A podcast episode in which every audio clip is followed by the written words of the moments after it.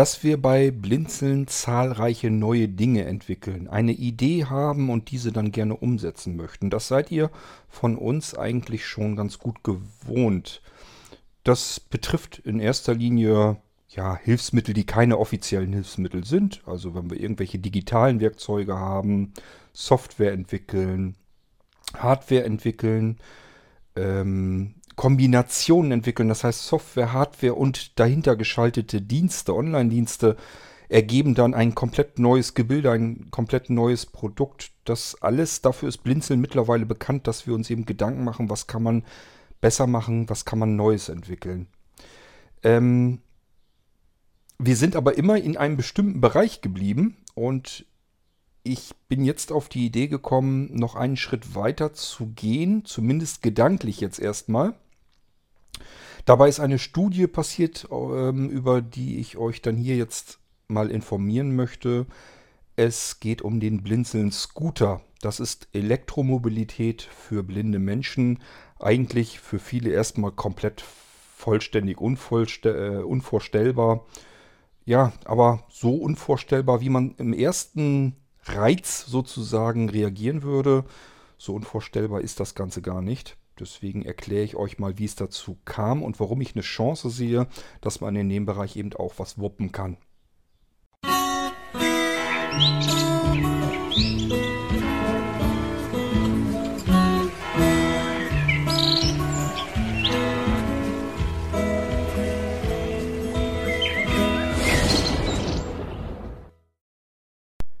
Ich muss ganz ehrlich sein, ich hatte das auch nicht auf dem Schirm.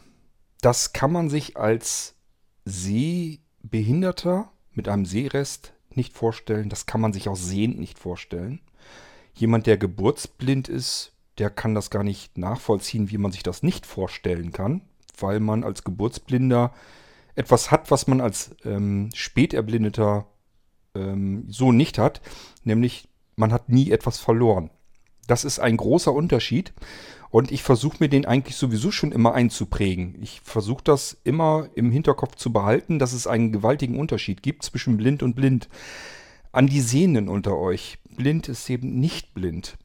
Es gibt die Späterblindeten, die haben etwas verloren, nämlich einen der wichtigsten Sinne, die der Mensch überhaupt hat, das Sehen. Es gibt aber eben auch blinde Menschen, die sind geburtsblind, die hatten diesen Sinn nie, konnten ihn also niemals verlieren. Für die ist die Welt so, wie sie sie wahrnehmen. Es fehlt nichts. Sie sind bei Weitem nicht so eingeschränkt wie späterblindete Menschen. Das merkt man auch daran, wenn man sich mit Blinden, mit Geburtsblinden unterhält. Ähm, die stellen sich auf Inlineskater, auf Rollschuhe und rollern los. Einfach so ins Dunkle hinein. Naja, dunkel ist es ja noch nicht mal. Sondern es ist halt einfach nichts da. Dieser Sinn, den wir verloren haben als Späterblindeter, äh, den haben die Geburtsblinden eben nie gehabt, also vermissten sie auch nicht. Sie kennen die Welt gar nicht anders. Die Welt ist für sie vollständig, vollkommen, alles ist da. Sie erfahren eigentlich erst durch sehende Menschen um sie herum, dass ihnen etwas fehlt. Sie nehmen das aber gar nicht als Verlust wahr. Da fehlt nichts. Für sie ist die Welt ganz normal und vollkommen. Es sei denn, man hatte irgendwie in Kindheitstagen, vielleicht das gibt es natürlich auch äh, noch, dass man noch was sehen konnte. Ähm, für diese Menschen ist es dann so, die sind aber schon damit groß geworden. Das ist nicht so das Problem, aber sie können sich zumindest vorstellen, dass es etwas gibt, was sich, was, was man unter der Bedeutung hell und dunkel zum Beispiel wahrnimmt. Oder vielleicht sogar was Farben sind. Das können sich reinrassig Geburtsblinde überhaupt nicht vorstellen. Also diejenigen, die nie sehen konnten, da fehlt einfach nichts. Die können sich allerdings natürlich auch nichts vorstellen, was Farben sind. Sie können sich nicht vorstellen, dass es ein Hell und ein Dunkel gibt. Ähm, das alles sind Dinge, mit denen können sie gar nichts anfangen, weil ihre Welt so nicht ist. Die funktioniert so nicht. Und ich sage ja, Geburtsblinde, dadurch, dass, sie, dass ihnen kein Sinn fehlt, sehen sie natürlich auch keine Veranlassung, mit irgendetwas vorsichtiger zu sein. Also diese Unsicherheit, die man als Späterblindeter hat, weil eben ein Sinn weg ist, ähm, diese Unsicherheit haben sie normalerweise nicht. Es gibt einen gravierenden Unterschied zwischen Blinden, die nie sehen konnten, und den Blinden, die mal gesehen haben und dann die Sehkraft sozusagen verlieren oder verloren haben. Es ist wirklich ein Verlust gegenübergestellt, etwas, was man nie verlieren konnte, weil man es nie besessen hat. Das heißt, da ist einfach nichts, was fehlt. Ähm ich sag ja, ich muss mir das ständig im Hinterkopf behalten, auch wenn ich mit anderen Menschen äh, mich unterhalte oder über irgendwas diskutiere, was man vielleicht machen kann oder Ideen ähm, bespreche, überlege. So hatte ich das jetzt eben auch nicht auf dem Schirm. Für mich als Sehbehinderter ist es vollkommen unvorstellbar, dass ich mich auf ein Fahrzeug setze und einfach so drauf losfahre, obwohl ich nichts, überhaupt gar nichts sehen kann. Ihr wisst, ich habe noch einen kleinen Seerest. Ähm, ich würde mit diesem Seerest sicherlich weder Auto fahren, noch mit unserem Trike, noch sonst irgendetwas. Nichtsdestotrotz ähm, gibt es so diese kleinen Sachen, diese kleinen Momente, wo das mal nötig ist. Beispielsweise, ähm, ja, wenn wir eine kleine Straße lang fahren und ähm, müssen mit dem Trike beispielsweise, wir haben so einen Long Trike, also es ist ein sehr langes Trike und ähm, damit kann man nicht mal ebenso drehen auf so einer Straße. Das ist dann schon mit mehr, mehrfach vor und zurück und so weiter. Und die Gangschaltung ist halt bei diesen Trikes gerne mal ein bisschen hakelig. Anja hat dann Probleme mit dem vorwärts, rückwärts und so weiter. Das heißt, das sind so Momente, wo wir dann eben wechseln und wo ich sage, okay, ich drehe dir das Ding mal eben um, damit wir wieder weiterfahren können. Oder auch, ähm, wenn wir hier auf den Hof wollen, dass ich das äh, Ding dann rückwärts einparke und sowas. Das sind so Sachen, die ich dann mal mache. Oder auch vielleicht mal langsam eben in der Straße hier lang tuckern. Das sind Dinge, die traue ich mir natürlich auch noch zu. Das ist jetzt nicht so das große Problem. Ähm, ich würde auch einen Feldweg langfahren und sowas. Ich würde mich auch, auch noch nach wie vor auf ein Motorrad setzen und einen Feldweg langfahren. Obwohl ich das, was ich an Seerest habe, dafür eigentlich gar nicht gebrauchen kann so richtig. Es ist eigentlich nur eine Einschätzung, wo muss ich lang. Wenn da jetzt irgendwelche Hindernisse sind, würde ich die so auch nicht sehen. Und ähm, deswegen würde ich natürlich so auch nicht wirklich fahren. Da bin ich auch Schisser, das gebe ich auch zu. Ich würde mich so wie ein Geburtsblinder nie im Leben auf etwas Rollendes stellen oder setzen und dann einfach ins Nichts hineinrollern. Also für mich ist das komplett unvorstellbar. Es war dann eigentlich der Niklas, der, also den kennt ihr ja auch hier vom Irgendwasser, der mich auf etwas aufmerksam machte, nämlich auf ein sogenanntes T-Board von dem Matthias Fuchs. Ist ein stark sehbehinderter Mensch, ähm, der gleichfalls Erfinder ist und ähm, sich dieses T-Board überlegt hat. Was ist das? Es ist ein Longboard, also ein Skateboard im Prinzip. Sind, glaube ich, vier Rollen drunter. Ist also ein Brett mit vier Rollen drunter. Da hat er ein Gestänge drauf montiert mit einem Fahrradsattel und da kann man sich als Blinde auf diesem Fahrradsattel draufsetzen, hat die Beine lang gestreckt auf dem Fußboden links und rechts neben diesem Skateboard und kann sich jetzt abstoßen. Kann also auf diesem Skateboard sitzend sich fortbewegen. Ich habe mir Videos angeguckt, das sieht sehr, tja, wie soll man das nennen, sehr eigenartig aus. Also es ist wirklich dadurch, dass man sich da nicht einfach drauf hinsetzen kann und dann roll mal los, sondern man muss sich abstoßen. Und wenn man die Schritte zum Beispiel zu weit macht, also so wie es normalerweise vielleicht wäre, wie man es machen würde, würde man ins Kippeln kommen. Dann würde das Ding nach links und rechts wegschlagen. Das heißt, man muss möglichst kleine Schritte machen, wenn man sich damit bewegt. Und ähm, das wirkt dann so ein bisschen wie so ein ganz wildes Gezappel auf dem Ding. Also für mich sah das aus, ähm, als würde jemand Sport treiben, wie ein Sportgerät. Und ich bin mir auch ziemlich sicher, wer mit dem Ding eine gewisse Strecke fährt, der wird am nächsten Tag ordentlich Muskelkater haben, weil er auf diesem T-Board, so wie der Matthias das Ding dann letzten Endes genannt hat, also Name stand erst noch gar nicht fest, ähm, weil man da eben wirklich jeden Muskel einsetzen muss. man muss sich mit den Füßen, mit den Beinen und so weiter komplett abstoßen, um überhaupt ins Rollen zu kommen. Auch das Bremsen und so weiter. Also man hat ständig alles, was hier unter einem rollt, unter Kontrolle mit den eigenen Füßen. Das ist schon mal ein großer Vorteil.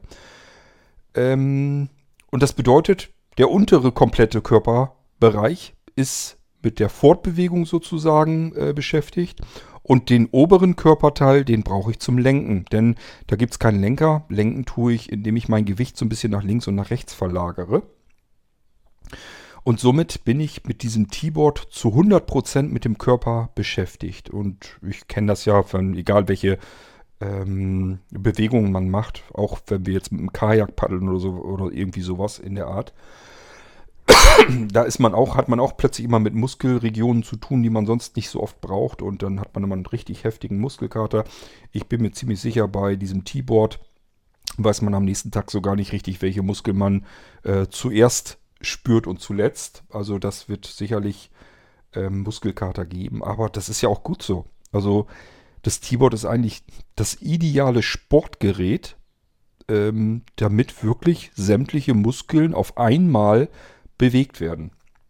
Als Sportgerät finde ich das Ding wirklich genial. Ähm, und zwar egal, ob ich blind bin, sehbehindert oder sehend. Ähm, das würde ich sogar sagen, müsste eigentlich auch für eine sehende Person interessant sein, wenn die einfach sagt, ich suche etwas, wo ich Sport treiben will und vielleicht die Gelenke nicht so belasten muss. Wenn ich jogge, also als Sehender, wenn ich jogge, belaste ich, belaste ich ja, je nachdem, wie viel Körpergewicht ich habe, sehr arg meine Gelenke, Fußgelenke, Kniegelenke, Hüftgelenke und so weiter. Das muss ja ständig alles Stöße abfangen. Mit, mit so einem T-Board bewege ich auch sämtliche Muskeln und sämtliche Gelenke. Aber sie werden nicht belastet, weil ich eben nicht ähm, abspringe und dann das ganze Körpergewicht auf äh, 1, 2, 3 Gelenken auftrifft, aufschlägt. Es gibt also nicht dieses typische, diesen, diesen ganzen kompletten, das ganze Körpergewicht als Ruck in den, in die, auf den Knochen.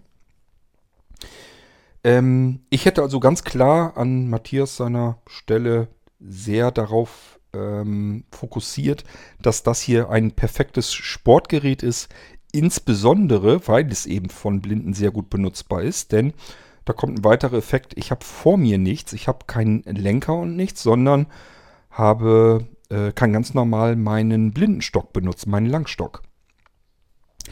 Es gibt jetzt die einen, die können mit dem Langstock, so wie sie auch zu Fuß gehen, schwenken.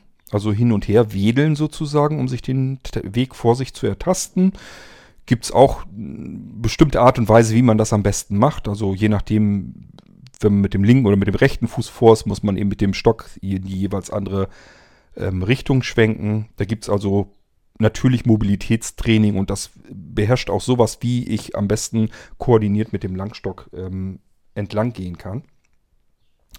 Das alles kann ich bei dem T-Board auch benutzen, denn ich muss mit dem T-Board ja nicht schnell mich voran bewegen. Ich kann, wenn ich das will, genauso gemächlich äh, entlang rollen, wie ich das zu Fuß eben auch tun würde. Und dadurch, dass ich immer noch, wie als wäre ich, wär ich Fußgänger, genauso wie so ein Strich in der Landschaft mich voran bewege, kann ich dort eben auch die Hilfsmittel benutzen, so wie ich sie sonst auch benutze. Will ich schneller mich auf dem Ding bewegen, so empfiehlt der Matthias, glaube ich, einen Langstock mit einer Rollspitze vorab. Und ähm, er hat da, glaube ich, auch was, was man dann, wenn man mit ihm dieses T-Board mal ausprobiert, drückt er einem das in der Hand, dann kann man das auch ausprobieren mit dieser Rollspitze. So dass blinde Menschen mit diesem T-Board mit Übung ähm, einerseits ein Sportgerät haben, mit dem sie vollen Körpereinsatz haben das finde ich, wie gesagt, besonders clever, ähm, weil Blinde und Sport ist nicht so ganz einfach. Es gibt natürlich blinden äh, Sportarten, blinden Fußball und so weiter. Ähm, das sind aber alles Dinge, da muss ich entweder irgendwo in ein, eine Sporthalle mit anderen Blinden zusammen. Das ist nicht so einfach, weil gerade wenn ich hier so aufs ländliche Leben äh, denke, also so viel Blinde würde man hier im Umkreis gar nicht zusammenkriegen, dass man irgendwo sagen könnte, wir machen jetzt mal einen Verein daraus, einen Sportverein für Blinde und wir treffen uns dann ähm, regelmäßig und machen Sport irgendwo in der Turnhalle. Wird so nicht funktionieren. Ich müsste also unter Sehenden dann Sport treiben und das kann man vergessen. ähm, dann gibt es natürlich andere Dinge, sowas wie Tischball oder wie sich das genau nannte. Ähm, Gibt es einen anderen Fachbegriff für, ihr wisst sicherlich, was ich meine. Auch dort, da muss ich die Ausrüstung entsprechend haben. Entweder ich kaufe sie mir, das kostet mehrere tausend Euro, oder aber ich gehe in irgendeinen Blindenverein oder so etwas und ähm, kann dann dort diesem Sport nachgehen. Das ist also alles mit einem erheblichen Aufwand und ich kann das eben nicht so regelmäßig machen, wie ich das vielleicht wollte. Schöner wäre ja, wenn man etwas hätte, was man tagtäglich machen kann. So, und dann fangen die einen an, die sich sagen, ja, ich muss irgendwas sportlich machen und kaufen sich irgendwelche Trimmdichtgeräte für die Wohnung. Dann hat man also so ein Fahrrad stehen, auf dem man da drauf hockt und in die Pedale pettet oder irgendwie ein Stepper oder irgendwie so ein Dödelkram. Ähm, wer so ein Ding hat, ich kenne viele, die sich so etwas anschaffen und ich kenne genauso viele, die das Zeug dann alles in der Bude stehen haben und es nicht benutzen. Diejenigen, die sich so etwas anschaffen und es benutzen, die gibt es auch. Sie sind aber in einer deutlichen Minderheit. Und ich spreche selbst aus Erfahrung, denn Anja hatte das auch mal gedacht, ach, das machen wir mal, kaufen so ein Trimmdichrad und stellen das dann oben hin. Weder Anja ist draufgegangen, noch ich. Das Ding stand ewig rum, bis wir es dann irgendwann mal meiner Mutti gegeben haben. Die suchte irgendwas um in der Bude sich bewegen zu können, um die Gelenke ein bisschen in Schuss zu halten. Ähm, und das sind ehrlich gesagt ganz klar die Mehrheit, die ich kenne, bei denen das ganz genauso ist. Und ich wusste das vorher auch, weil ich persönlich kann mich da überhaupt nicht mit anfreunden. Ich finde es extrem ja für mich persönlich extrem affig, mich auf so ein Ding zu setzen und in eine Pedale zu treten, nur um in diese Pedale zu treten. Also wenn das Ganze keinen Sinn, keinen Verstand, keinen Hintergrund hat, ist das für mich schon nichts mehr. Ich bin gerne früher Fahrrad gefahren, gar keine Frage. Die Strecken konnten noch so weit sein. Ich hatte ein Zehngang-Rennrad und habe wirklich Kilometer gerissen, noch und nöcher. Das macht auch alles Spaß und äh, ich trauere diesen Möglichkeiten hinterher, aber mir ein Trim dich Rad irgendwo hinzusetzen, hinzustellen, in die Wohnung mich draufzusetzen und dann in diese Pedale zu treten, das ist für mich nicht mal ansatzweise irgendwie etwas naheliegendes. Also überhaupt kein Ersatz. Und ich setze mich da also mit Sicherheit nicht drauf und verbasel da meine Zeit. Denn so käme es mir vor, ich habe da nichts von. Ich sitze da nur und mache immer dieselbe stupide Bewegung mit meinen Beinen und das wäre es dann. Und das ist für mich, fürs Gehirn nichts. Da ist ja nichts. Ähm, beim Fahrradfahren muss ich mich auf die Umgebung konzentrieren, muss ich mich auf den Weg vor mir konzentrieren. Ich kann die Umgebung um mich herum wahrnehmen. Ich muss darauf achten, ob da andere Verkehrsteilnehmer sind, Fußgänger, andere Fahrradfahrer. Man hat Ziele, zu denen man hinfahren kann und so weiter und so fort. Es passiert dort ganz viel. Sitze ich auf diesem dämlichen Trimmdichrad, starre ich wohl auf eine Wand und dann war es das. Ähm, das ist für mich also ja, braindead, sage ich mal. Das ist für mich wirklich unvorstellbar, dass, das, dass ich mich da drauf setze und das benutzen würde. ähm, von daher dieses T-Board als Sportgerät erstmal für eine blinde Person. Denn jetzt muss ich nur noch die Möglichkeit haben, entweder vielleicht in der eigenen Straße, wenn die nicht so viel befahren ist, vielleicht habe ich einen Hof, auf dem ich mich ein bisschen bewegen kann. Vielleicht habe ich in der Nähe einen großen Parkplatz, der abends überhaupt nicht mehr benutzt wird, wo ich eine große Fläche habe. Ähm, wenn ich mit dem Ding erstmal Übung habe, dann kann ich da auch ganz normal Radweg, Fußgängerweg, ähm, ist egal, ob man das jetzt darf oder nicht. Ähm, jedenfalls kann ich das erstmal zumindest mit benutzen. Ähm, und habe wirklich Bewegung in sämtlichen Muskeln, die ich im Körper zur Verfügung habe. Also Sportgerät für Blinde das Ding ist, was das angeht, vollkommen genial. Es wird als Fortbewegungsmittel für Blinde auch mit angeboten. Ob das so ist, Niklas würde auf jeden Fall sagen, ja ist es. Also er kann sich das vorstellen und er würde damit auch vielleicht, was weiß ich, einen Arbeitsweg machen oder so. er kann sich auch vorstellen, damit durch die Stadt zu rollern. Und das ist, sind alles Dinge, die sind für mich eigentlich relativ unvorstellbar. Allein schon, weil ich dieses Gezappel auf dem Ding äh, unmöglich finde. Ich weiß, dass ich mich da mit, wenn ich durch eine Menschenmenge fahren würde, würde ich mich zum Affen machen und könnte man sagen, ja, ist doch egal, ist doch scheißegal, was andere Leute da jetzt denken oder sagen oder sonst irgendetwas. Ähm, nichtsdestotrotz, es ist eben auch ein Fortbewegungsmittel, was am Ende mehr oder weniger doch wieder zu Fuß gehen ist. Nur, dass man jetzt sich abstößt und ähm, ein bisschen rollern lassen kann und so weiter. Und vielleicht gibt es auch mal bergab, dann kann man sich nur rollen lassen und muss vielleicht mal sogar das Gegenteil mal so ein bisschen abbremsen mit den Füßen. Also das muss jeder natürlich selbst entscheiden, ob das ein Fortbewegungsmittel auch ist, mit dem er sich den Alltag auch vorstellen kann. Ich könnte es mir nicht, aber ich nehme zur Kenntnis, dass es sicherlich Blinde gibt, die auch das sich vorstellen könnten. Praktisch ist auch, dass es viel Zubehör zu dem Keyboard gibt.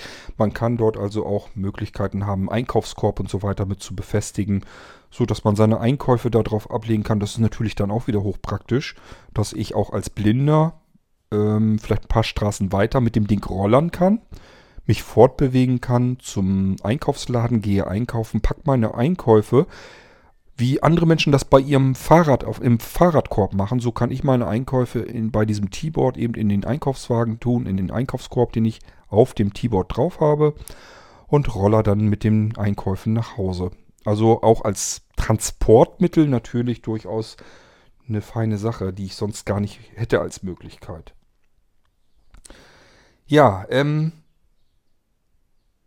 es gibt noch ein Elektrofahrzeug, das der Matthias Fuchs entwickelt hat. Da habe ich mir auch das Video so ein bisschen angeguckt. Ähm, ich muss sagen, das ist meiner Meinung nach etwas, das verstehe ich überhaupt nicht, wie, warum er das so gemacht hat. Denn ähm, es ist letzten Endes nichts anderes als ein Elektrofahrstuhl. Ähm, also ein Rollstuhl einfach, nur mit einem Elektroantrieb. Die Dinger gibt es ja schon und ich sag mal, alles, was man fertig kaufen kann, sieht professioneller aus als das zusammengeschusterte, was Matthias da zusammengebaut hat.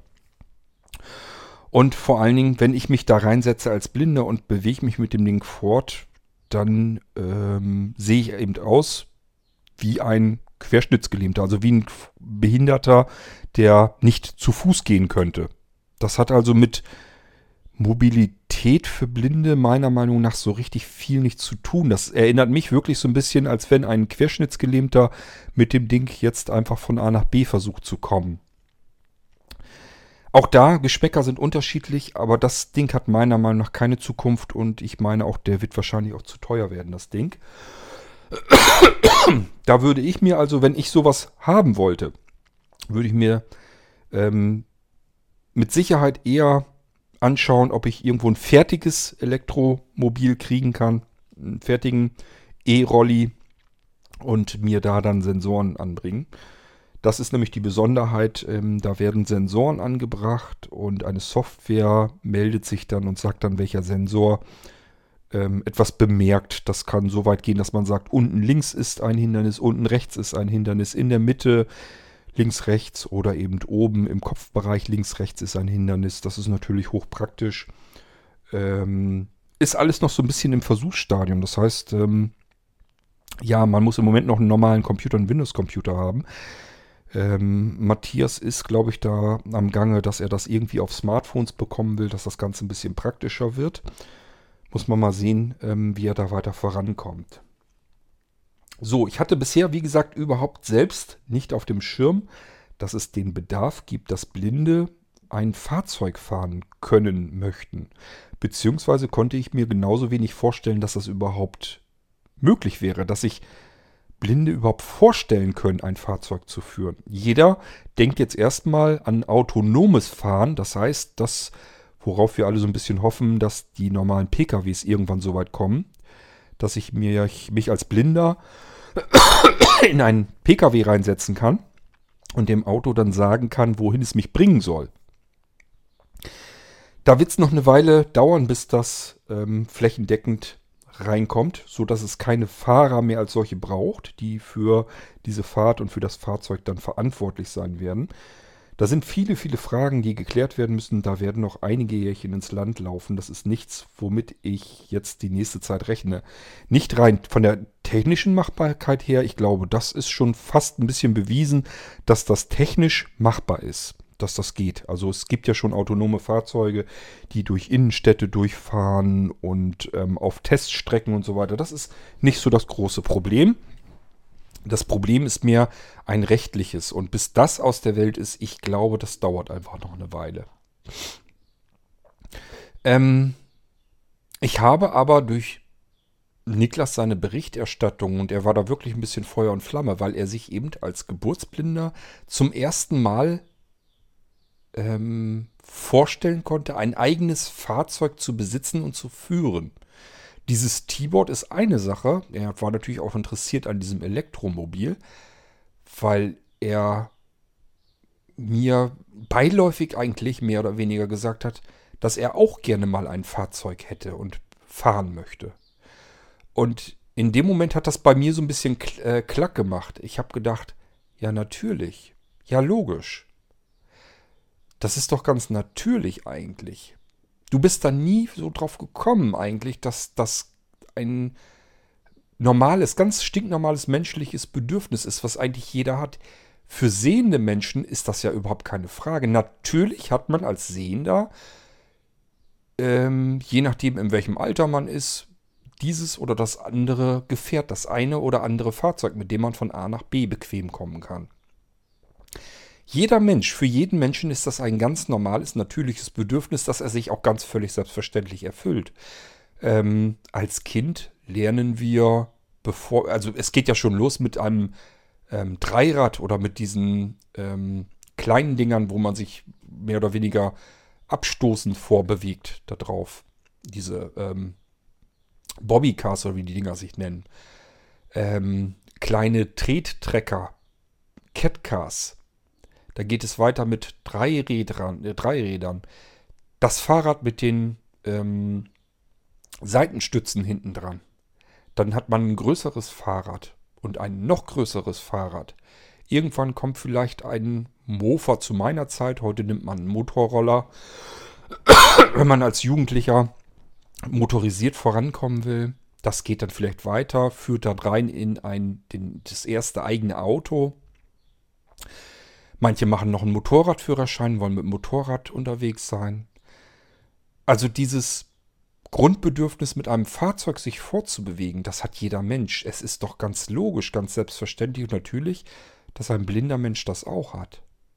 Wie kann man diesem Bedürfnis nachgehen? Was kann man tun, damit ein blinder Mensch sich auch auf einem Fahrzeug bewegen kann, selbstständig und alleine?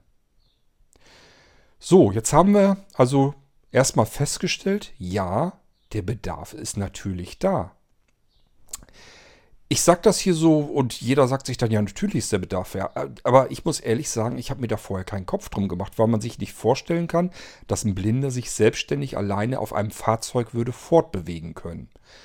Ähm, und deswegen macht man sich auch gar nicht erst weiter die Gedanken, ähm, wie man das, dieses Ziel erreichen kann. Für mich ist immer, egal was ich mache, das war schon immer so in meinem Leben, für mich war erstmal immer, ich habe ein Ziel, das ich erreichen möchte. Ich habe ein Ziel vor Augen. So, und dann kann man erst anfangen, diesem Ziel entgegenzugehen. Wenn ich kein Ziel habe, brauche ich gar nicht loszugehen in die Richtung. Wie soll das gehen? Das ist genauso wie mit einem Navigationsgerät. Da gebe ich als erstes das Ziel ein, wohin ich navigiert werden möchte. Und genauso ist das im Leben auch. Ich muss ja erstmal das Ziel wissen und dann kann ich alles darauf ansetzen, dorthin zu steuern, um dieses Ziel irgendwann mal zu erreichen. Und das muss nicht sofort sein. Der Weg dorthin kann sich entlang schlängern, genauso wie im Navigationsgerät auch. Der kann mich manchmal über Irrwege dahin führen, weil er da meint, okay, äh, das sind andere Straßen, da kommst du schneller voran. Oder hier ist vielleicht ein Stau drinne, umfahr den mal, damit du schneller rankommst. Oder aber diese Straße ist schöner. Also es gibt auch bei einer Navigation die Möglichkeiten, dass man sein Ziel auf vielfältige Wege erreichen kann. Mal schnell, mal langsam. Mal umständlich, mal sehr einfach. Und das ist im Leben ganz genauso. Ich brauche also ein Ziel. Daraufhin kann ich dann eine Idee entwickeln und dann kann ich mich daran machen zu überlegen, wie komme ich dem Ziel näher, wie kann ich meine Idee umsetzen. Ich bin jetzt also in der Phase, dass ich weiß, ein Blinder möchte gern ein Fahrzeug selbstständig sich darauf fortbewegen können. Okay, Ziel steht also fest. Überlegung ist, wie komme ich in diese Richtung? Wie kann ich diesem Ziel näher kommen? Dann ist mir als nächstes aufgefallen, ähm, es war zu noch keiner Zeit bisher möglich, ähm, dass man diesem Ziel so gut ähm, nachfolgen könnte. Wir haben jetzt Elektromobilität. Also ich würde jetzt keinen Blinden auf ein Motorrad setzen und sagen, fahr mal. Auch nicht, wenn dieses Motorrad Sensoren hätte. Wir haben jetzt aber Elektromobilität. Wir haben Möglichkeiten, preiswertere Fortbewegungsmittel zu fahren und zu kaufen. Und wo wir Elektrik haben, ein Elektrofahrzeug, da haben wir natürlich auch Elektrik für Sensoren, die uns dabei helfen können, auch vielleicht blindlings dieses Fahrzeug zu bewegen. Und das alles gibt es längst. Die Sachen sind fertig, denn denk mal an die ganzen teuren Nobelkarossen. Der Fahrer seines teuren Maybachs, der möchte auch nicht beim Rückwärts einparken, dass er irgendwo aneckt oder eine Schramme an sein teures Auto äh, macht. Es gibt die Sensoren alle schon. Und die sind mittlerweile so ausgereift, dass sie sehr gut funktionieren. Die brauchen einfach nur ähm, Strom von der Autobatterie oder von der Lichtmaschine und dann funktioniert der ganze Krempel ja bereits. Wir müssen also jetzt nur Elektromobilität nehmen, mit den Möglichkeiten, die wir schon haben, mit Sensoren ausstatten, ähm, überlegen, was muss man noch tun, um das Ganze so hinzubekommen, dass vielleicht schon einige Blinde damit fahren können. Ich rede hier nicht davon, dass man einen Blinden irgendwo draufsetzt, draufstellt und sagt, hier kannst du jetzt damit fahren. Das wird so nicht funktionieren. Die nächste Zeit jedenfalls noch nicht. Irgendwann kommt das sicherlich mal, aber jetzt sind wir noch nicht so weit. Aber ich habe eben gesagt, es gibt ja nicht den Blinden, sondern es gibt sehr unterschiedliche Blinde. Während ich mir als Sehbehinderter nicht vorstellen kann, dass ich mich überhaupt auf etwas draufsetzen kann, das sich von alleine bewegt ähm, und ich damit irgendwo gegenfahren könnte. Ich fühle mich viel unsicherer auf einem Elektrofahrzeug als Blinder, der sein Seh, äh, ja verloren hat, seinen Sehsinn, äh, als ein Geburtsblinder, der diesen ähm, Sinn noch nie hatte. Der setzt sich oder stellt sich auf so ein Ding drauf und hat erstmal diese Angst überhaupt gar nicht, dass er jetzt irgendwie einen Unfall oder so damit bauen könnte. Es kann natürlich auch wieder ein Nachteil sein, denn man muss ihm natürlich erstmal klar machen, okay, du musst jetzt auf verschiedene Dinge achten, denn du bist hier nicht alleine unterwegs. Da sind vielleicht auch noch parkende Autos und die Pkw-Besitzer finden das gar nicht lustig, wenn du da jetzt entlang ratscht oder dagegen ditcht. Also auch mit langsamen Geschwindigkeiten muss man natürlich gucken, wie kriegt man die Blinden mit diesen Fahrzeugen unfallfrei durch die Wege. Aber wichtig ist, dass wir das Ziel haben und eine Idee, wie man rangehen könnte, um dieses Ziel zu erreichen. Und das habe ich. Ich habe eine Vorstellung. Dieses T-Board, wie gesagt, finde ich schon mal hochpraktisch. Das ist für Blinde meiner Meinung nach ein Fortbewegungsmittel, das man benutzen kann. Und da hat dieser Matthias Fuchs wirklich etwas Gutes getan. Ähm, man kann sich eben draufsetzen und sich genauso bewegen mit denselben Hilfsmitteln, mit denselben Möglichkeiten, die man als Fußgänger auch hat.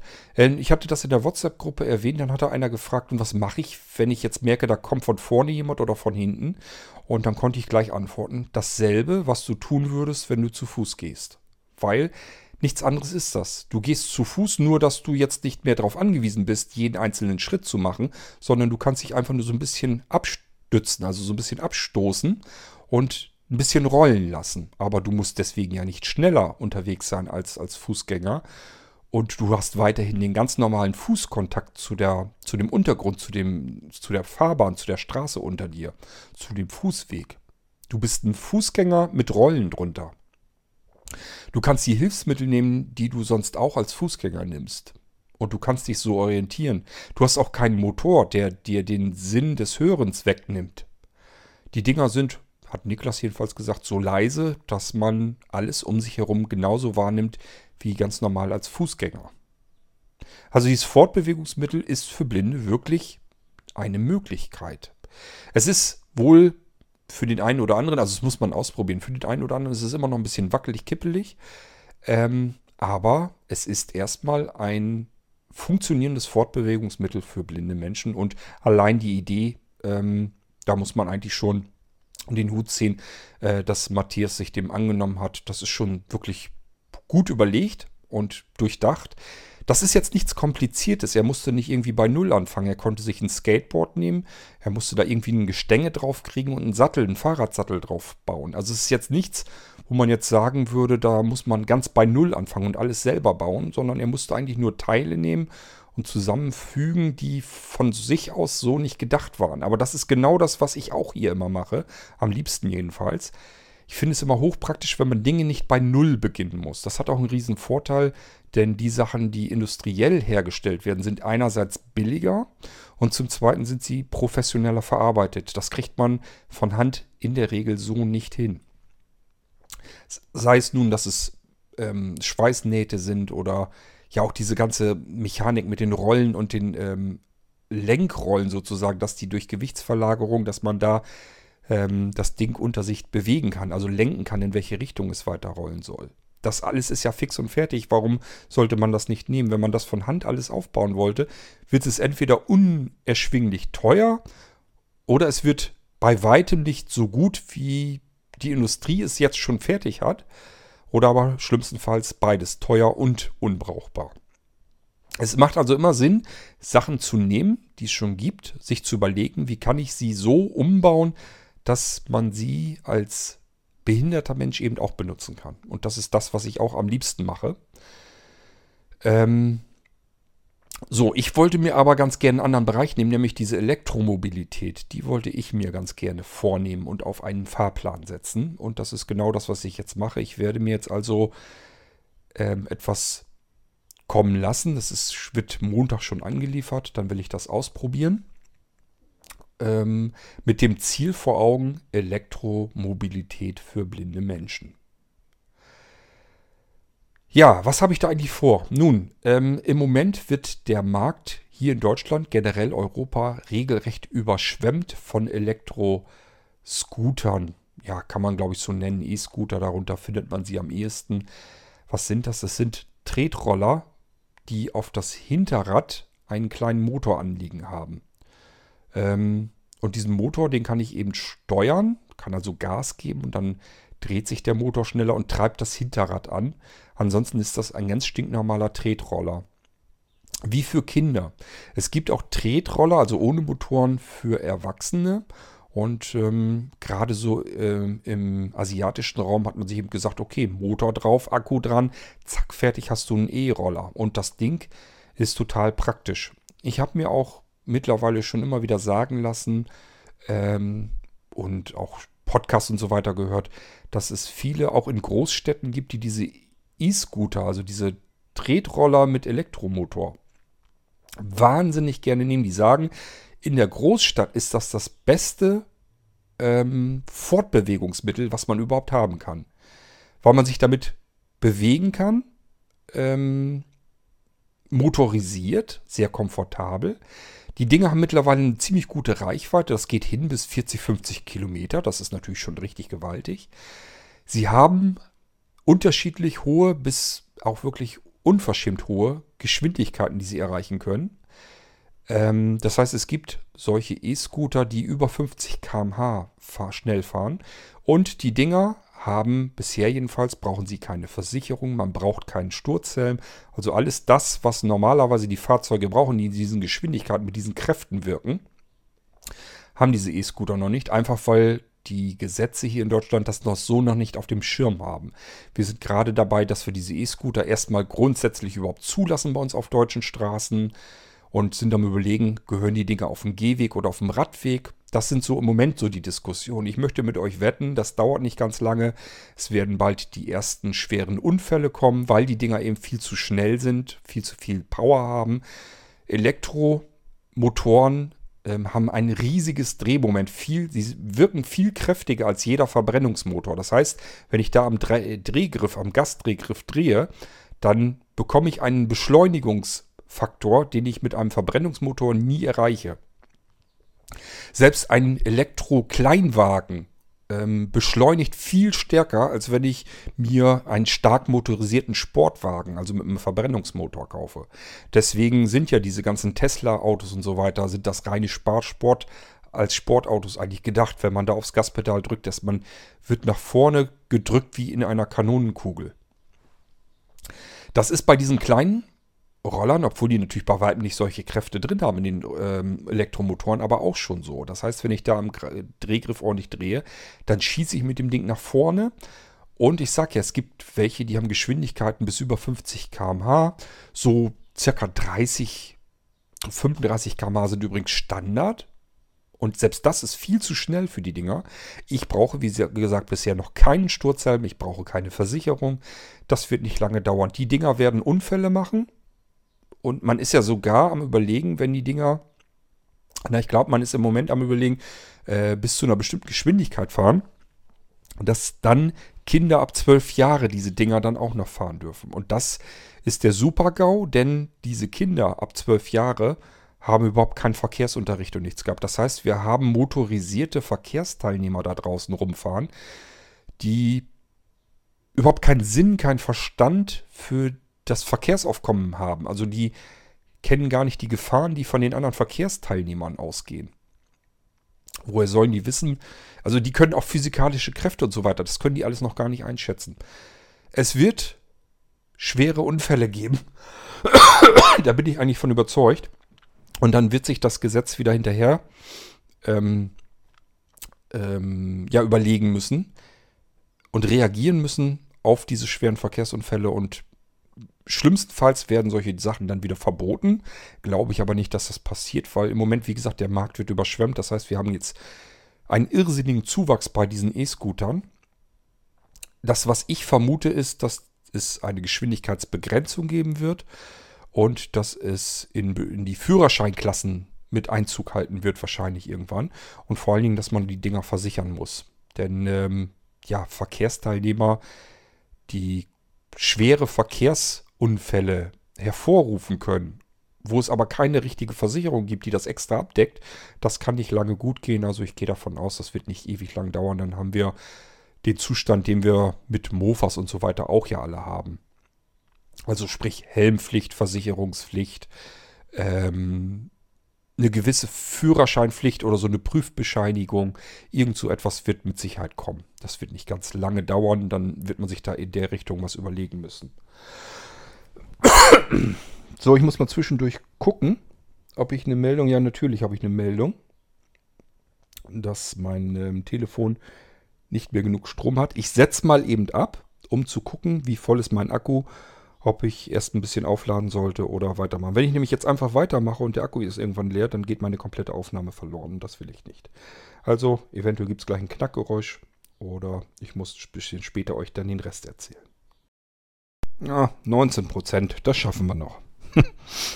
ähm, was ich euch damit sagen will, es gibt jetzt also diese E-Scooter. Die sind, das sind normalerweise Tretroller mit genauso kleinen, auch winzigen Rollen drunter. Es sind also keine richtigen Reifen, sondern auch nur so kleine Rollen. Und auf die hintere Rolle wirkt ein Elektromotor. Das ist der Standard E-Scooter, den man heutzutage hat. Die Dinger haben Nachteile. Zum einen, ich muss auf den Dingern stehen, kann mich also nicht bequem hinsetzen.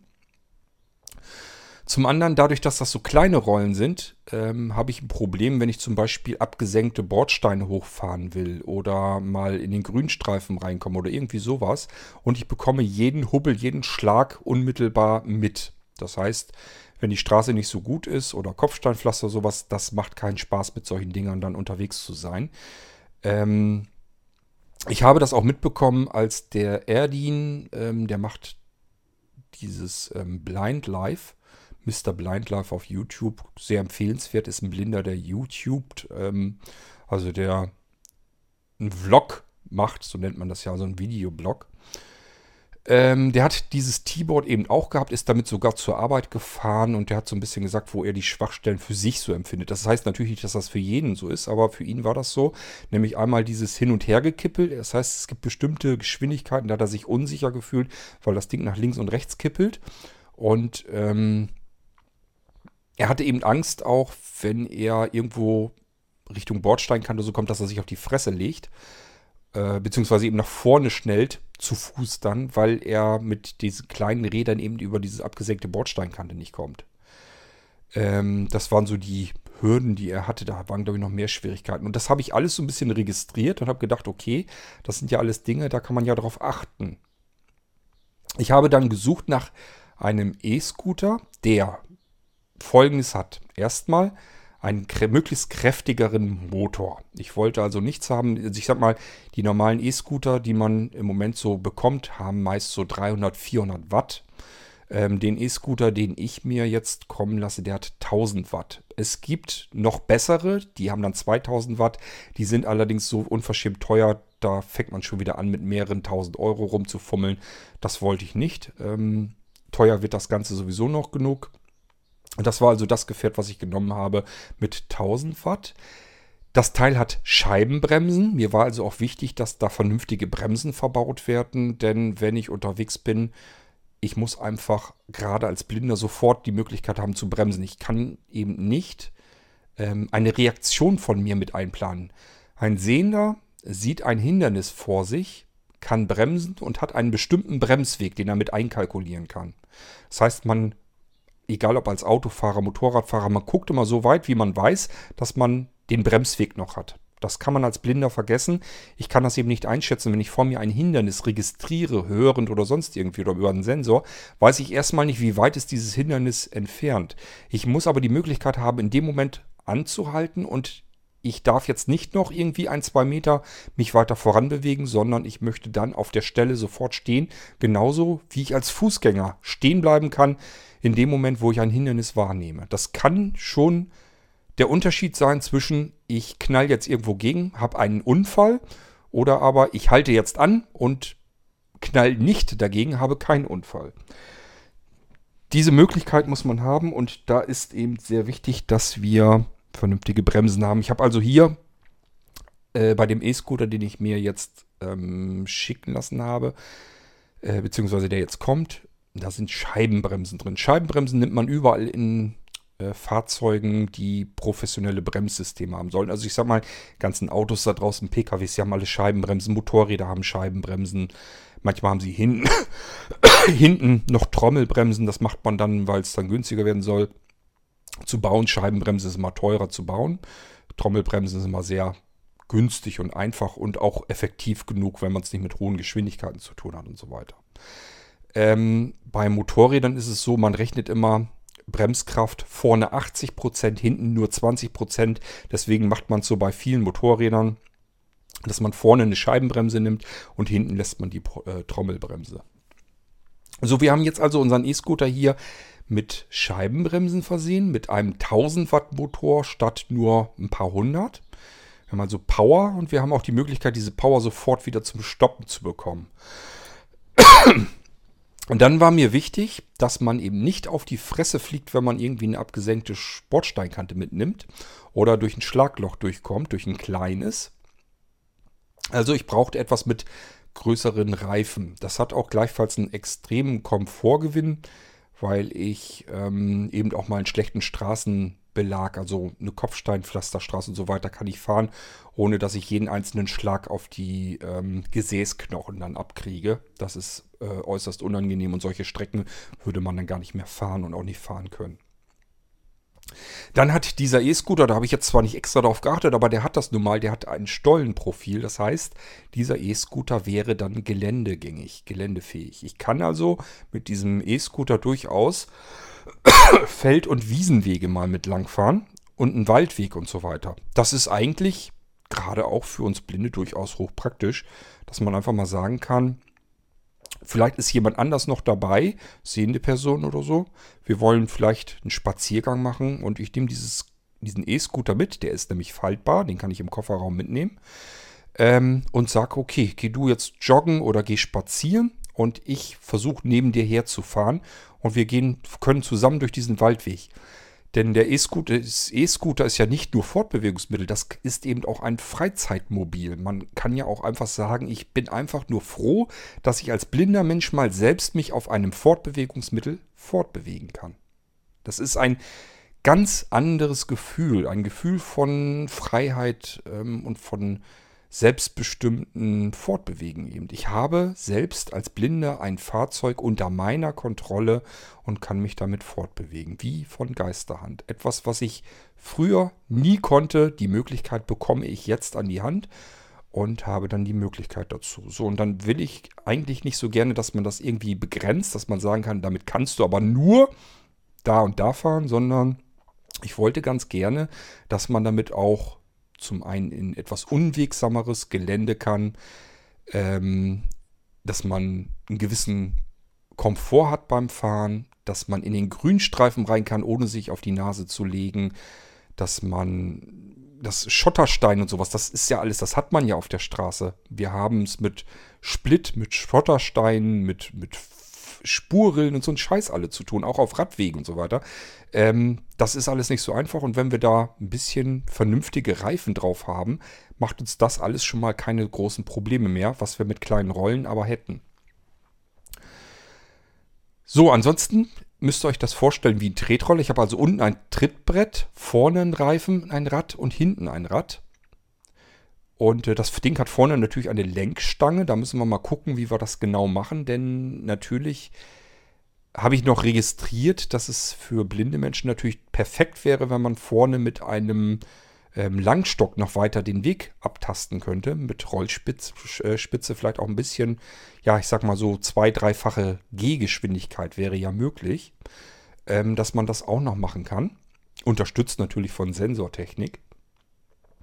Ähm, da müssen wir mal gucken, wie das mit dieser Lenkstange, wie man das da am besten macht. Ob man die ein bisschen niedriger setzt oder ob man das trotzdem überhaupt so hinkriegt. Das muss man ja alles erstmal ausprobieren. Mir war erstmal bloß wichtig, einen Anfang zu finden, wie man überhaupt an diese Idee rangeht für äh, Elektromobilität für blinde Menschen. So, wir haben dann ähm, auf diesem Tretroller, also unten haben wir ein Trittbrett sozusagen, ganz niedrig, so dass wir dort die Füße drauflegen können, draufstellen können wenn wir nur rollen wollen. Wir können aber auch links und rechts die Füße natürlich neben diesem Tretroller lassen und uns auch damit natürlich auch fortbewegen. Wir können uns damit abstoßen. Geht auch. Man muss nicht unbedingt äh, die, den Elektromotor benutzen. Man kann sich auch zu Fuß mit dem Ding natürlich weiter fortbewegen. Oder man nimmt es unterstützend. Das heißt, ich bewege mich zu Fuß, um Kontakt zu der Fahrbahn zu haben, um zu spüren, wo ich mich gerade aufhalte. So merke ich, ob ich am Straßenrand vielleicht gerade zugange bin oder nicht. Ähm, und ähm, kann dann eben entsprechend aber auch sagen, okay, ich drehe mir den Elektromotor ein bisschen an, dann brauche ich mich nicht so abzumühen beim Abstoßen. Kann ich so ein bisschen fortbewegen und benutze die Füße sozusagen bloß noch zum Abtasten des Fußbodens, um Kontakt mit der Fahrbahn zu halten. Wir haben dann nämlich ähm, auch auf diesem Tretroller ein Gestänge, das nach oben geht, mit einem Fahrradsattel drauf, auf dem wir uns draufsetzen können. Auch hier mit ausgestreckten Beinen, sodass wir die Füße auf dem Fußboden halten können. Und ähm, das Ganze da hinten drauf ist dann eben ein großer, kräftiger Elektromotor. Ich habe euch jetzt den E-Scooter soweit erstmal beschrieben, dass ihr euch den grob vorstellen könnt. Also es ist wie ein Tretroller, nur dass wir hier eine Stange nach oben haben mit einem Sattel drauf, auf der wir mehr oder weniger als Stehhilfe mehr oder weniger ähm, uns draufsetzen können. Ist also komfortabel, aber ich kann den Kontakt mit den Füßen zum Boden halten und dann so viel Motorleistung dazugeben, wie ich das gerade haben möchte. Das heißt, wir können selbst bestimmen, wie sicher fühle ich mich gerade der Situation. Es gibt ja Möglichkeit, dass man sagt, ich weiß jetzt einfach, hier ist eine breite Straße oder ein Weg, den so keiner großartig nutzt. Vielleicht habe ich eine sehende Person bei mir. Jetzt stelle ich die Füße auf das Trittbrett und benutze nur den Motor, um mich voranzubewegen. Der Motor ist äh, lautlos, das heißt, wir können unsere normalen Sinnesorgane weiter benutzen. Ähm, und es gibt natürlich auch die Stellen, wo wir sagen, jetzt fühle ich mich unsicherer, dann Füße runter, Geschwindigkeit reduzieren, sodass wir uns wieder wie ein Fußgänger in der Geschwindigkeit bewegen und ähm, eben Kontakt zur Fahrbahn halten und ähm, uns dann auf die Sensoren hoffentlich natürlich auch drauf verlassen können und vielleicht sogar mit dem Langstock noch irgendwie arbeiten können zur zusätzlichen Unterstützung. Ähm, gibt also verschiedene Situationen, wo wir uns das selber so ein bisschen zusammenmischen können, so dass man sich stets kontrolliert voranbewegen kann. Das war mir irgendwie wichtig, dass man das so hinkriegen würde. So, und jetzt müssen wir das Ding natürlich umbauen. Den E-Scooter, den ich hierher bekommen werde, der hat 35 km/h Höchstgeschwindigkeit. Das ist natürlich viel zu schnell. Ich werde den Teufel tun und äh, jemanden den E-Scooter so wie er ist an die Hand geben und sagen, hier kannst du dich draufsetzen, kannst losfahren. Und dann sitzt sich da so ein blinder, waghalsiger drauf und knallt mit 35 irgendwo gegen. Ähm, Das hört sich immer nicht so viel an. 35 km/h frontal irgendwo gegengeknallt bedeutet immer schwerer Unfall. Also lauft einfach mal mit so schnell wie ihr irgendwie könnt und lauft mal so vor eine Wand oder vor einen Baum. Dann könnt ihr euch vorstellen, das geht nicht ohne Knochenbruch ab. Das hat also keinen Zweck. Wir müssen die Karre unbedingt drosseln. Ich hatte ursprünglich eigentlich vermutet, mit meinem laienhaften elektrischen Verstand, ähm, Elektromotor, den zu reduzieren, zu drosseln. Das kann ja nicht so schwierig sein. Man muss ja eigentlich nur weniger Strom geben. Nee, ist wohl nicht so einfach. es gibt ähm, E-Scooter, die kann man softwareseitig drosseln. Das ist dann vom Hersteller extra so beschrieben, auch dass man die dann eben drosseln kann. Beispielsweise, wenn man einen E-Scooter nehmen will und den für seine Kinder oder so äh, in der Geschwindigkeit eingrenzen möchte. Das gibt es also extra. Den habe ich jetzt nicht, den bekomme ich jetzt nicht. Und ich habe auch keinen gefunden, der das so hat, wie wir das haben wollen, mit der ähm, Sitzstange und so weiter drauf. Müssen wir mal gucken, wie wir es hinkriegen. ich mache mich da aber nochmal schlau, ob wir den irgendwie anders gedrosselt kriegen. Wenn das nicht geht, würde ich sonst probieren, ob man eine mechanische Drossel macht. Das heißt, da wird ja wahrscheinlich ein Drehgriff dran sein, dass man einfach sagt, diesen Drehgriff kann ich nur so und so weit drehen. Dann ist eine mechanische Sperre drin und weiter geht er halt nicht. Man wird solch eine Sperre natürlich draus machen können. Das ist dann ehrlich gesagt aber nicht mehr mein Bier, nicht mehr mein Problem, wenn jemand so bekloppt ist und sich die Sperre dann rausmacht. Ähm, und dann einen Unfall macht, dann hat das auch sowieso nicht anders gewollt. Der kann sich genauso gut auf ein Motorrad setzen, losbrausen und sich damit den Kopf brechen. Ähm, man kann die Leute ja nun nicht bevormunden, man kann nur sagen, es ist unsinnig, unnütze, es ist verrückt, sich auf solch ein Ding zu setzen und dann schneller damit zu fahren, als man ja gucken kann. Und wenn man nicht gucken kann, dann darf man eigentlich nicht schneller fahren, als man den Rest seiner Sinne benutzen kann, um Hindernisse wahrzunehmen. Das machen Sehende nicht anders. Die fahren, also ist das Erste, was man in der Fahrschule, Fahrschule eigentlich mit zu lernen bekommt. Nur so schnell fahren, dass ich innerhalb meines Blickfeldes, so weit wie ich gucken kann, zum Stehen kommen kann. Sonst habe ich keine Chance, wenn ich ähm, dann plötzlich anhalten muss, weil eben irgendein Hindernis vor mir auftaucht. Das niete ich dann um. Das kann mal sein, nur im ungünstigsten Fall, dass ich irgendwo gegenknalle. Es kann aber mal sein, dass ein kleines Kind über die Straße rennt und man da nicht mehr rechtzeitig bremsen kann, muss ich euch nicht erzählen, was da alles Schlimmes passieren kann. Bleibt also da nur an äh, die Menschen zu appellieren, seid vorsichtig und fahrt nicht schneller, als ihr euch sicher fühlt und für euch und andere einschätzen könnt. An dieser Stelle muss ich stehen bleiben können. Ihr dürft niemals schneller fahren, als ihr das Gefühl habt, dass ihr sofort, wenn irgendwas euch auffällt, dass ihr in dem Moment zum Stehen kommen könnt. Das bedeutet bei solch einer Elektromobilität, wenn Blinde alleine fahren wollen, ich habe es hier mit Schrittgeschwindigkeiten zu tun. Ich denke mal, je nachdem, wo man sich befindet, in welcher Situation, kann man vielleicht eins, zwei oder auch drei ähm, Geschwindigkeitsstufen haben. Also doppelte oder dreifache Gehgeschwindigkeit. Das, was man normalerweise gehen würde, kann man sicherlich auch mal ein bisschen schneller. Natürlich sind wir aber ganz, ganz, ganz weit davon entfernt, so wie vielleicht ein Fahrradfahrer fahren würde oder gar ein normaler Rollerfahrer oder ein Sehender mit diesem E-Scooter fahren würde. Wir müssen also mit Schrittgeschwindigkeiten umgehen. Und auch hier, selbst hier müssen wir arg aufpassen. Es geht nicht darum, dass man jetzt plötzlich mit einem Elektromobil so fahren kann wie eine normale sehende Person. Das geht einfach so nicht, sondern es geht darum, komfortabel ähm, fahren zu können, eventuell Gepäck ähm, mitnehmen zu können. Also ich sage ja, spezieller Fall wäre so die Einkäufe irgendwie transportieren. Ähm, ein bisschen Spaß auch zu haben, das darf da auch natürlich nicht bei verloren gehen. Ähm, aber man hat eben auch einen Berg Verantwortung und das sollte man sich dann auch schon wirklich bewusst machen. Nicht nur zum eigenen Schutz, sonst landet man nämlich ganz schnell auch mal im Krankenhaus, sondern eben auch zum Schutz der anderen Verkehrsteilnehmer. Wir müssen gerade blindlings extremst aufpassen, damit wir anderen Menschen keine Gefahr werden und auch für uns selbst keine Gefahr werden.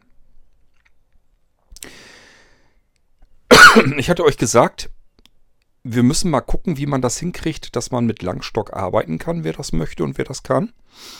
Natürlich wollen wir aber auch unterstützend ähm, nicht nur diese E-Scooter in der Geschwindigkeit reduzieren.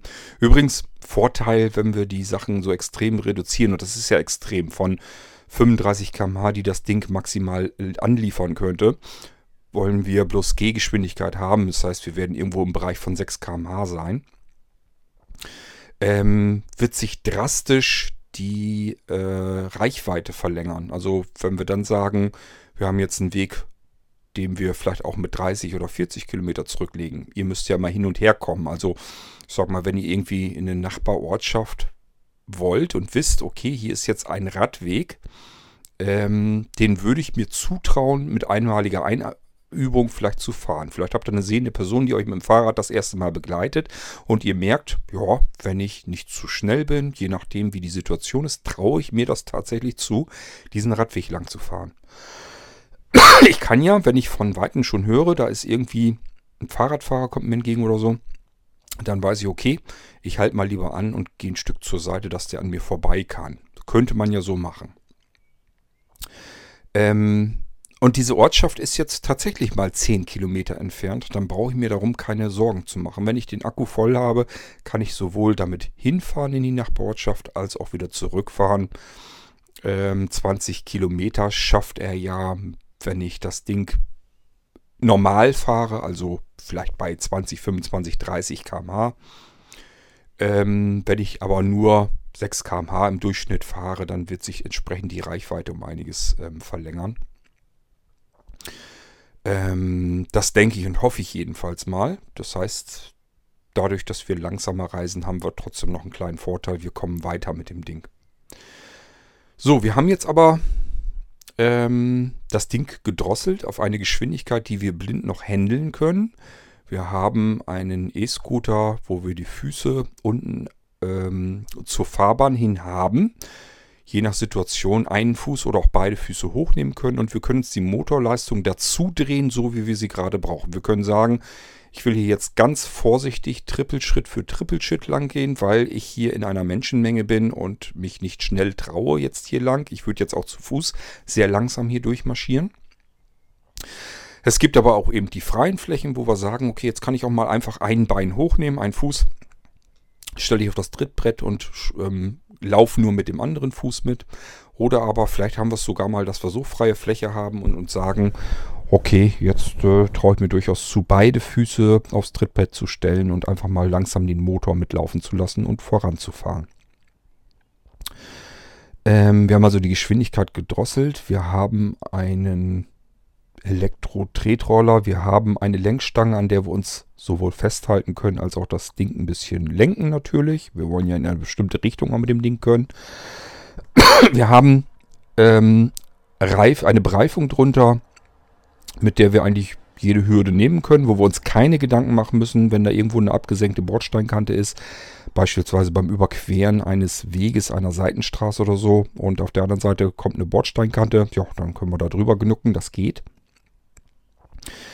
Ähm, wir haben Stollenbereifung drunter, sodass wir sogar durchs Gelände können. Wer jetzt auf dem Land wohnt und damit vielleicht mal einen Feldweg langfahren will oder einen Waldweg, vielleicht auch mit sehender Begleitung, ist ja nicht schlimm da kann man einfach sagen, okay, das kann ich aber mit dem Ding eben auch fahren, was ich mit anderen Gerätschaften, die diese kleinen Mini-Rollen drunter haben, das kann ich vergessen, damit kann ich nicht durch einen Waldweg durch. Wenn das ein Sandweg ist oder so, keine Chance, da bleibe ich mit diesen kleinen Rollen stecken. Also wer da glaubt, das geht da genauso gut, das kann man vergessen. Also so weit kenne ich mich nun schon aus, dass ich weiß, welche Bereifung man braucht, um durch welche Wege und welches Gelände durchzukommen. Das kann man mit so kleinen Rollen komplett abhaken. mit dem Roller, wie ich ihn jetzt ähm, mir kommen lasse, geht das aber alles noch. Hat natürlich den Nachteil wiederum, wenn ich eine Luftbereifung habe und dann noch größere Reifen, dann habe ich zwar einen Komfortgewinn und ich kann auch Wege fahren, die ich sonst nicht fahren kann, aber ich habe auch diesen, dieses unmittelbare, direkte Gefühl zur Straße natürlich ein bisschen entkoppelt. Ich bekomme nicht mehr die Straßenbeschaffenheit direkt mit. Das heißt, das bleibt dann, bleiben mir nur noch die Füße, um das dann mitzukriegen. Und natürlich, wenn ich mit dem Langstock arbeiten kann und eine Rollspitze habe, dann kriege ich da natürlich auch extrem viel davon mit, was vor mir an Fahrbahn auf mich zukommt. Ähm, was wir aber noch haben, ist ja der Sattel, der in einer Höhe ist, sodass ich mit ausgestreckten Beinen ähm, mir den Weg ertasten kann. Dass ich also in der Geschwindigkeit, wie ich sie mir gerade zutraue, den Weg entlang fahren kann. Und ähm, ja, Drosselung habe ich schon genannt. Das, was wir natürlich noch tun werden, ist ähm, probieren, ob wir Sensoren anbringen können. Ähm, der Matthias Fuchs, der probiert ja mit irgendwelchen Bastelsensoren herum. Ich halte von diesen Sensoren nichts. Ähm, denkt bitte dran, ich habe hier diverse Smart Home Systeme und ich weiß einfach, diese Sensoren tun prinzipiell erstmal alles das, was sie tun sollen. Keiner dieser Smart Home Sensoren arbeitet aber so exakt, wie man das eigentlich haben möchte. Also Sensoren zum Herumbasteln oder für Smart Home und so, das sind immer ähm, ja eigentlich so Spielzeugsensoren, so würde ich es mal nennen. Die tun, was sie tun sollen. Okay, sie liefern Signal an, aber das ist weder exakt 100% genau, noch ist es exakt besonders zuverlässig. Es gibt bessere Sensoren. Also das hier, gerade die man so im Smart Home Bereich auch nimmt, das sind halt billige Sensoren, die dürfen auch nicht viel Geld kosten. Ähm, es gibt eben aber auch teurere Sensoren. Und diese ganzen Bastelsensoren sind eben zum Basteln gedacht. Die machen das, was sie tun sollen. Und dann ist gut. Wir brauchen aber für diesen Fall hier, es geht um Gesundheit, nicht zuletzt, um Unfallgefahren und so weiter.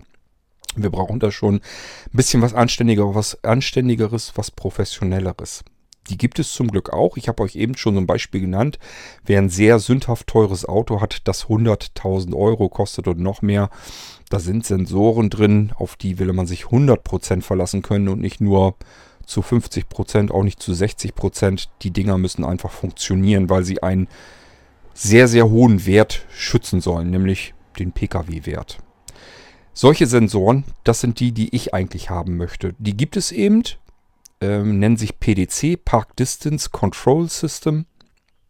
Und diese PDC-Sensoren, die möchte ich nehmen und ähm, probieren damit herum zu experimentieren an diesem E-Scooter.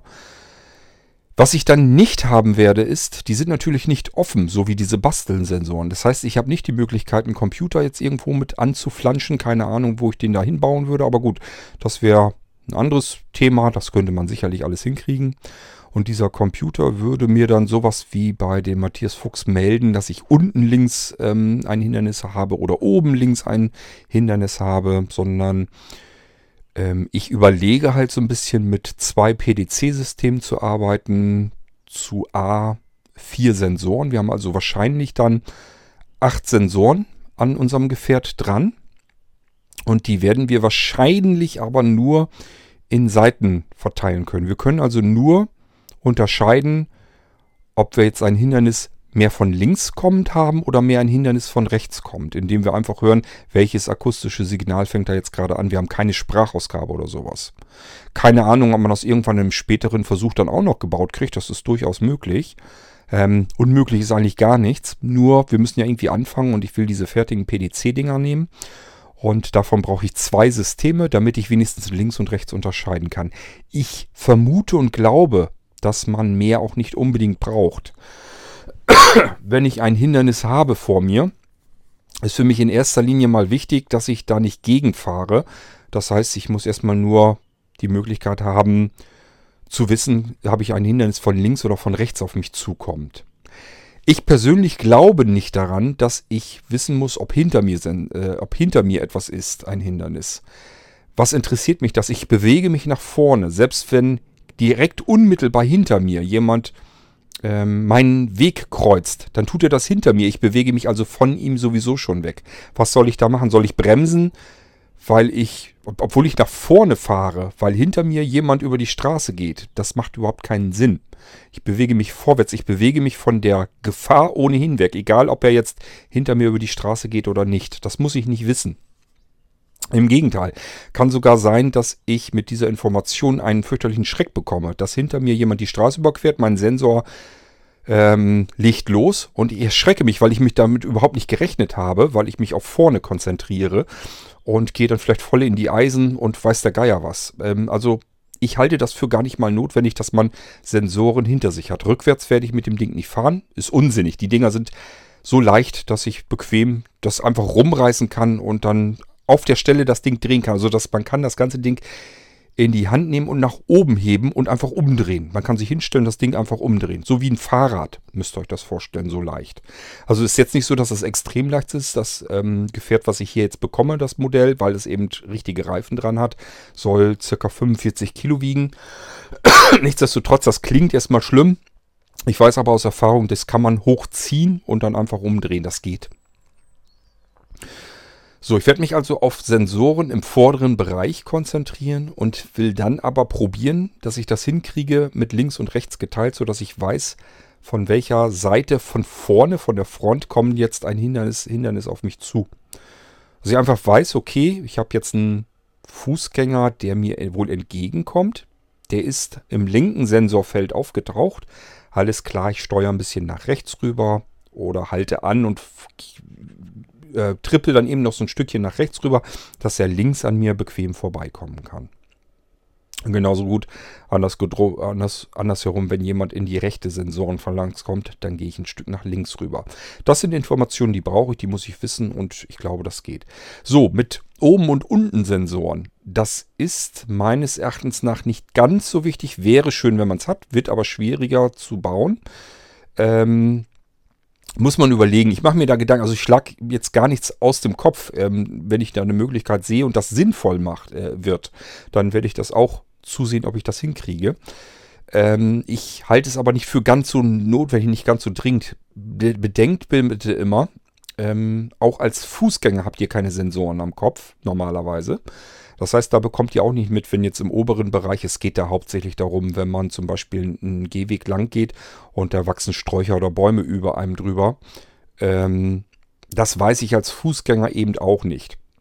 Wenn ich da Angst vor habe, dann muss ich mir eine Brille aufsetzen, dass das nicht ins Auge kommen kann, dann ist das halb so schlimm. Wir haben es hier nicht mit Geschwindigkeit zu tun, sondern das Schlimmste, was passieren kann, ich komme mit dem Kopf irgendwo in den Busch, in Blätter und in Zweige rein. Ganz ehrlich, ist etwas, was mir als Sehbehinderter auch ganz oft passiert. Das ist dann halt so. Da sage ich dann, äh, ich dann, weil ich was in den Mund gekriegt habe und dann ist gut.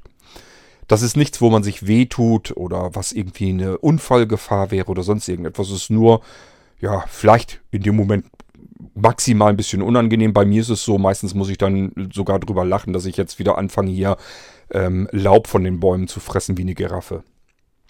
Ähm, also ich glaube nicht, dass das irgendwie was Schlimmes ist. Von daher ist das auch nichts, wofür ich jetzt Sensoren brauche, die mich ständig jetzt ähm, aufregen, dass sie jetzt oben irgendwas wahrnehmen. Wenn das ist und sich das als praktikabel herausstellt und ich da eine Möglichkeit sehe, dass man das relativ gut und einfach umsetzen kann, werde ich das probieren.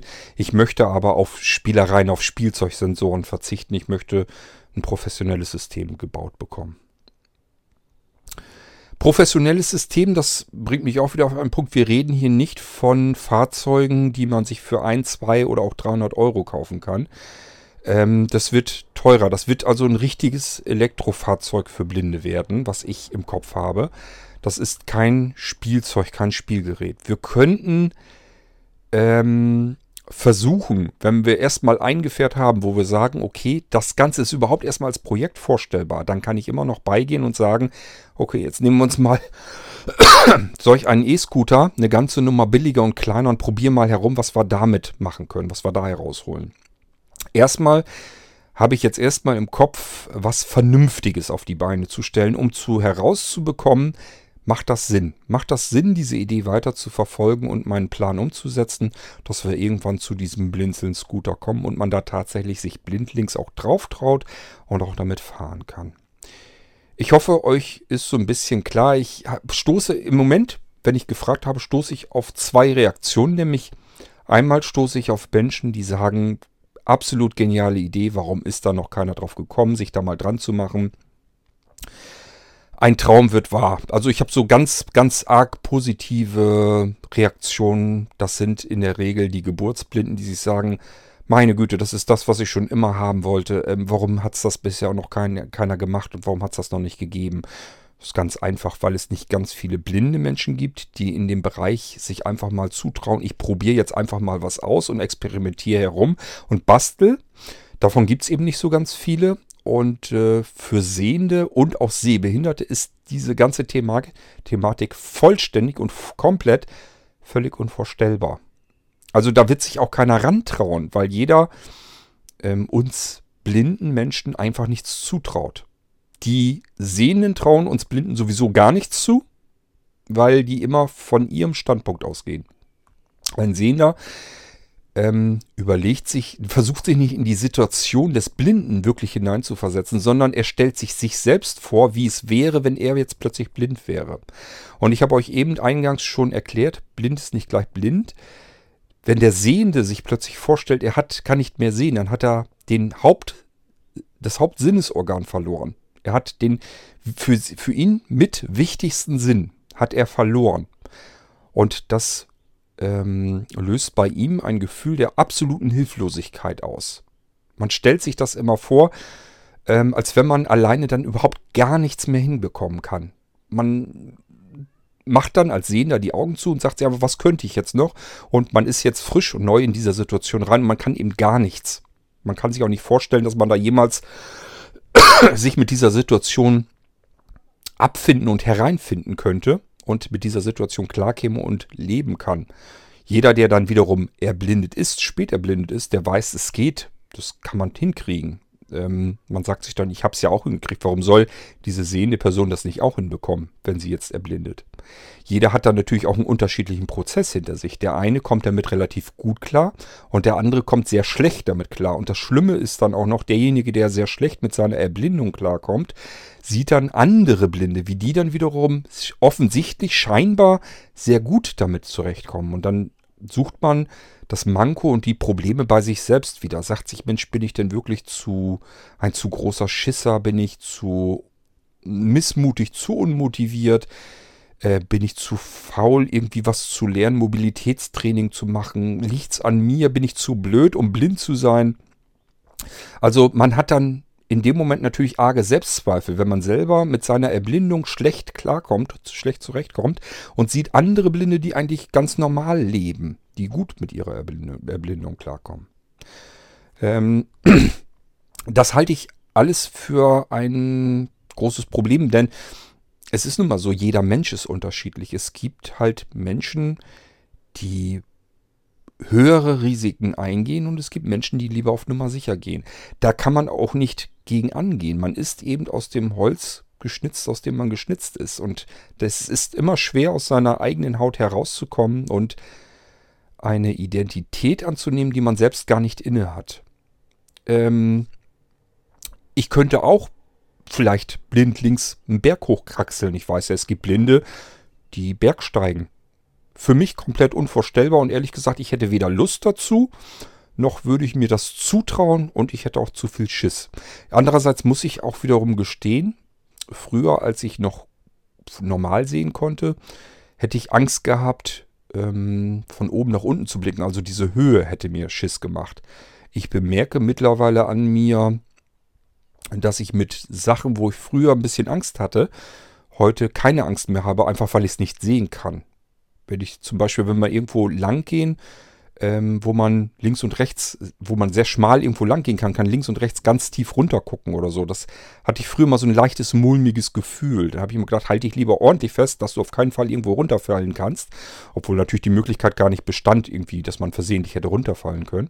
Das Gefühl, dieses mulmige Gefühl im Magen, das habe ich schon ewig nicht mehr wahrgenommen. Und ich glaube, das hängt damit zusammen, weil ich einfach den Sehsinn losgeworden bin will jetzt nicht sagen, dass es auch einen Vorteil haben kann zu erblinden, aber es hat eben auch ähm, so seine Nebenwirkungen, die vielleicht manchmal auch positiv sind. Also ich sag mir mal, wenn ich überhaupt jemals in meinem Leben das Gefühl gehabt hätte, ich könnte irgendwo hochklettern, dann jetzt im Gegensatz zu früher, als ich noch gucken konnte. Andere Menschen können blind einen Berg herunterrodeln, auf Skiern zum Beispiel. Ist auch etwas, was ich mir nicht zutrauen würde, würde ich nicht machen. Ähm, also ihr merkt, worauf ich hinaus will. Es gibt eben Menschen, die sich mehr zutrauen als andere. Ich bin auch kein Mensch, der besonders mutig bin. Ich bin jemand, der bestimmte Risiken eingeht. Ähm, man könnte zum Beispiel auch sagen, Menschen, die sich selbstständig machen, die als Unternehmer fungieren, die auf eigenes Risiko, auf eigene Verantwortung arbeiten, die laufen immer mit einem Bein ähm, an einer Existenznot, die sie bedroht, entlang weil es kann halt immer schief gehen und es kann auch immer sein, dass das eigene Geschäft plötzlich einbricht und man ähm, kein Geld mehr verdient, wovon man vielleicht leben muss. Ähm, es kann sein, dass man irgendetwas falsch macht, falsch mit dem Finanzamt abrechnet, obwohl man das überhaupt nicht vorhatte. Aber man hat irgendeinen Fehler gemacht und das Finanzamt ist da nicht gerade kulant, was sowas angeht. Ähm, da ist man ganz schnell bei hohen Strafen, wenn nicht sogar bei Knastandrohungen und sowas. Ähm, das kann also richtig alles ins Auge gehen. Als Unternehmer hat man eben ein Risiko. Das ist zum Beispiel ein Risiko, was ich damals durchaus gerne bereit war zu gehen. Da hatte ich kein Problem mit. Allerdings bin ich auch nicht so risikofreudig wie manch andere Unternehmer. Ich habe immer zugesehen, dass ich andere Jobs ähm, habe, damit ich mich nie von einer Geschichte abhängig mache. Das ist auch bis heute hin so geblieben. Ähm, ich sehe immer zu, dass ich ganz unterschiedliche Dinge tue und wenn ein Bereich abfällt, runterfällt, kann ich mich mit einem anderen Bereich immer noch so weit über Wasser halten und absichern, dass ich sagen kann, okay, mein Leben ist jetzt keine, da passiert jetzt, findet keine Katastrophe statt, weil ich etwas Bestimmtes jetzt plötzlich nicht mehr tun kann. Also es gibt bei jedem von uns etwas, was ich, was man gut kann, was man nicht gut kann und es gibt auch unterschiedliche Risikobereitschaft. Ich bin vielleicht in einem Bereich überhaupt nicht risikobereit. In einem anderen Bereich habe ich damit kein Problem. Habe ich vielleicht einfach auch schon andere Erfahrungen gemacht, die mich so ein bisschen an eine, an eine Situation herangetrieben haben, herangebracht hat, wo ich mir eher vorstellen kann, ja, das kriege ich hin. Ähm, ja, und so ist das eben auch bei dieser ganzen Geschichte mit den E-Scootern. Wir müssen einfach schauen, jemand unter euch, der sich das generell prinzipiell erstmal vorstellen kann, dass er sich auf etwas draufsetzt, was sich von alleine bewegt, natürlich kontrolliert, von, von eigener Hand kontrolliert. Aber es gibt eben Menschen, die können sich das sehr gut vorstellen, weil sie sich sagen, ich bewege mich in dieser Welt, in der ich mich bewege, eben sowieso seit Geburt ohne diesen Sehsinn. Ich kenne dieses Gefühl überhaupt nicht, dass ich eine Gefahr fühle oder spüre aufgrund dessen, weil ich nicht sehen kann. Das ist ein Problem, was ich nie gehabt habe in meinem Leben. Ähm, ich sag ja, also gerade bei den Kindern ist es so, bei blinden Kindern, die sind noch viel mutiger. Die setzen sich auf ein Fahrrad und fahren einfach los. Klar, die fallen auch mal auf die Fresse. Dann ist das eben so. Ähm, das haben wir alle hinter uns. Auch Sehende fallen, wenn sie Fahrrad lernen, eventuell ein, zwei, dreimal hin, fahren in den Graben. Ich weiß noch, dass ich als Kind, als ich Fahrrad fahren lernen sollte, bin ich mal in die Böschung reingefahren, runter. Also da ging das so runter und da bin ich ein Stückchen runtergeknallt. Keine Ahnung, ob ich damals geheult habe, werde ich vielleicht. Und vielleicht hatte ich sogar irgendwo eine Schürfwunde am Knie. Da pustet man einmal drüber und dann geht es wieder rauf aufs Fahrrad und dann macht man die nächsten Meter weiter. Also, ähm, manche Sachen sind einfach auch nicht so schlimm ähm, wie manch andere sich das vorstellen, wenn ich mich jetzt irgendwo lang packe. Solange wie ich mir nichts breche, ist das dann eben so. Dann habe ich mich eben auf die Fresse gelegt. Meine Fresse, was ist denn da so schlimm dran? Ist doch nicht schlimm. Als Kind hat man das ständig gemacht. Da ist das auch kein Problem. Wenn ein erwachsener Mensch, ein Mann, der 1,92 Meter, so wie ich groß ist und über 2 Zentner wiegt, wenn der ins Wanken kommt und irgendwo hinknallt, dann kriegt man einen riesen Schreck, wenn man außen stehend ist. Ähm, für mich ist eigentlich in dem Moment nur entscheidend, habe ich mir jetzt irgendwas gebrochen, ist alles in Ordnung, ist alles heile? Wenn ja, super, alles klar, nicht so schlimm. Ähm, auch nicht, wenn vielleicht mal eine Hose dabei kaputt geht oder sonst irgendetwas. Das ist dann eben passiert. Das sind die kleinen Tücken des Alltags, wenn man eben nicht gucken kann. Das ist ein Retro-Radio, Smart-Radio-Speaker, den ich hier gerade am Gange habe. Der hat eben mir die Uhrzeit gesagt. Ja, die richte ich nämlich nebenbei hier auch ein. Sensationell die Teile. Ich muss euch das unbedingt bald mal vorstellen. Es macht einen irrsinnigen Spaß, mit den Dingern zu arbeiten. Ähm, ja, also was ich damit sagen will, ist, diejenigen unter euch, die sich das überhaupt nicht vorstellen können, für die ist das vielleicht auch nichts. Dieser ähm, Scooter, der E-Scooter von Blinzeln. Es gibt aber Menschen, die haben überhaupt gar kein Problem damit, an diese Sache heranzugehen und können sich das auch vorstellen. Und für die ist das was. Das sind diejenigen, die geburtsblind sind und als Kind schon Rollstuhl, äh, Rollschuh gefahren sind, Inlineskater, sich einfach so aufs Fahrrad gesetzt haben. Solche Menschen gibt es eben. Und für die ist es auch kein Problem, sich auf einen E-Scooter zu setzen, der vielleicht 6 km/h fahren kann. Und mit dem einfach ganz normal langsam in Schrittgeschwindigkeit entlang zu fahren. Weil die sich sagen, so gehe ich doch zu Fuß auch. Was ist denn jetzt der Unterschied? Warum soll das nicht gehen, wenn ich statt selber zu treten, mich von einem Motor voranschieben lasse? Wo ist der Unterschied? Ich sehe da keinen. Während diejenigen, die sehend sind oder mal äh, gesehen haben, für die ist das komplett unvorstellbar. Die sagen sich, ich bewege mich doch nicht mit einem, mit einem Fahrzeug ähm, im öffentlichen Verkehrsbereich das ist für mich komplett unvorstellbar. Ich kann doch gar nicht sehen, ich weiß doch gar nicht, wo ich da lang fahre. Da ist doch der Unfall vorprogrammiert. Nein, das glaube ich nicht. Denn das würde bedeuten, Schrittgeschwindigkeit, das würde bedeuten, dass die ganzen Blinden da draußen, die sich ganz selbstverständlich bewegen, ähm, zu Fuß gehen, dass die alle ständig Unfälle hätten. Klar gibt es das auch die haben mit Sicherheit auch mal Unfälle oder kommen in blöde Situationen. Ich denke, das, das wird jeder Blinde euch ein Lied von singen können.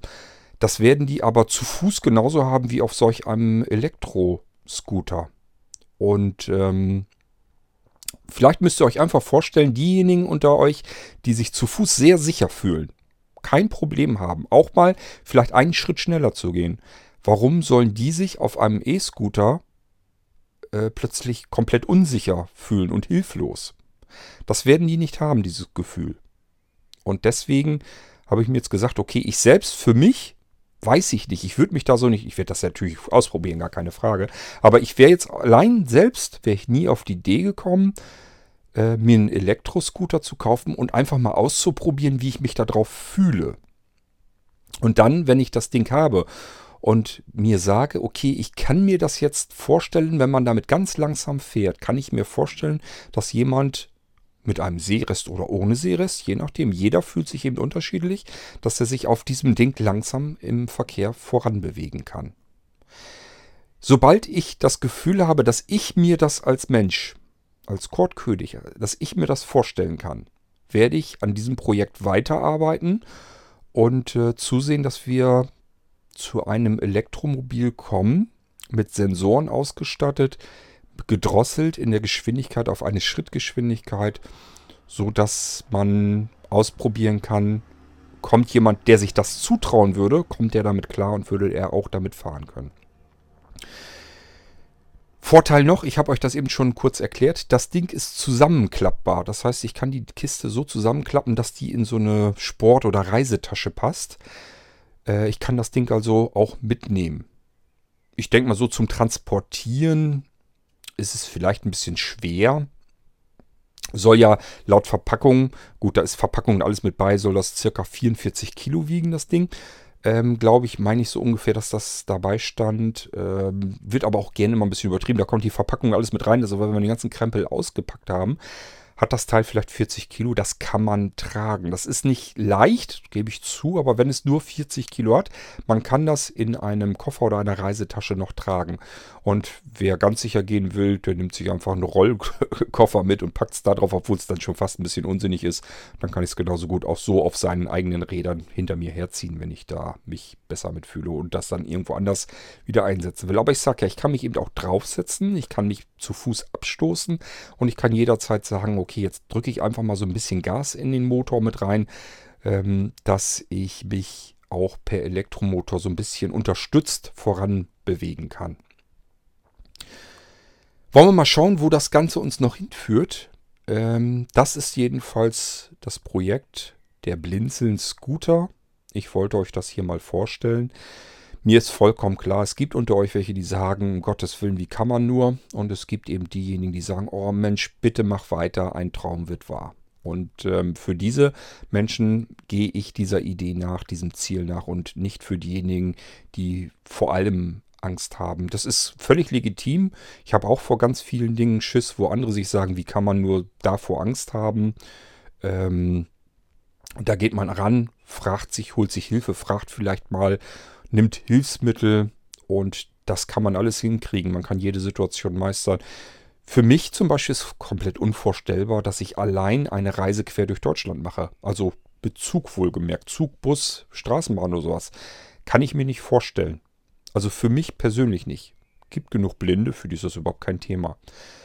Vielleicht ist auch das übrigens eine Sache, die man auch probieren könnte, dass man, wenn man einen Blindenführhund hat und sagt sich, okay, eventuell kann der sich daran gewöhnen, dass ich neben ihm auf solch einem E-Scooter unterwegs bin. Dass ich mich also mit der rechten Hand ähm, festhalte an dem Lenker und auch gleichfalls dort ähm, bestimme, wie viel ähm, Vorantrieb ich in den Motor reinstecken will, also wie schnell, wie viel Leistung ich abrufen will vom Motor. Und vielleicht mit der linken Hand äh, meinen Blindenführhund im Geschirr habe und der links neben dem ähm, Scooter an mir entlang trabbelt und mir auch signalisiert, Moment, hier kannst du nicht weiter und hier müssen wir lang. Das kann alles sein, man muss das ausprobieren.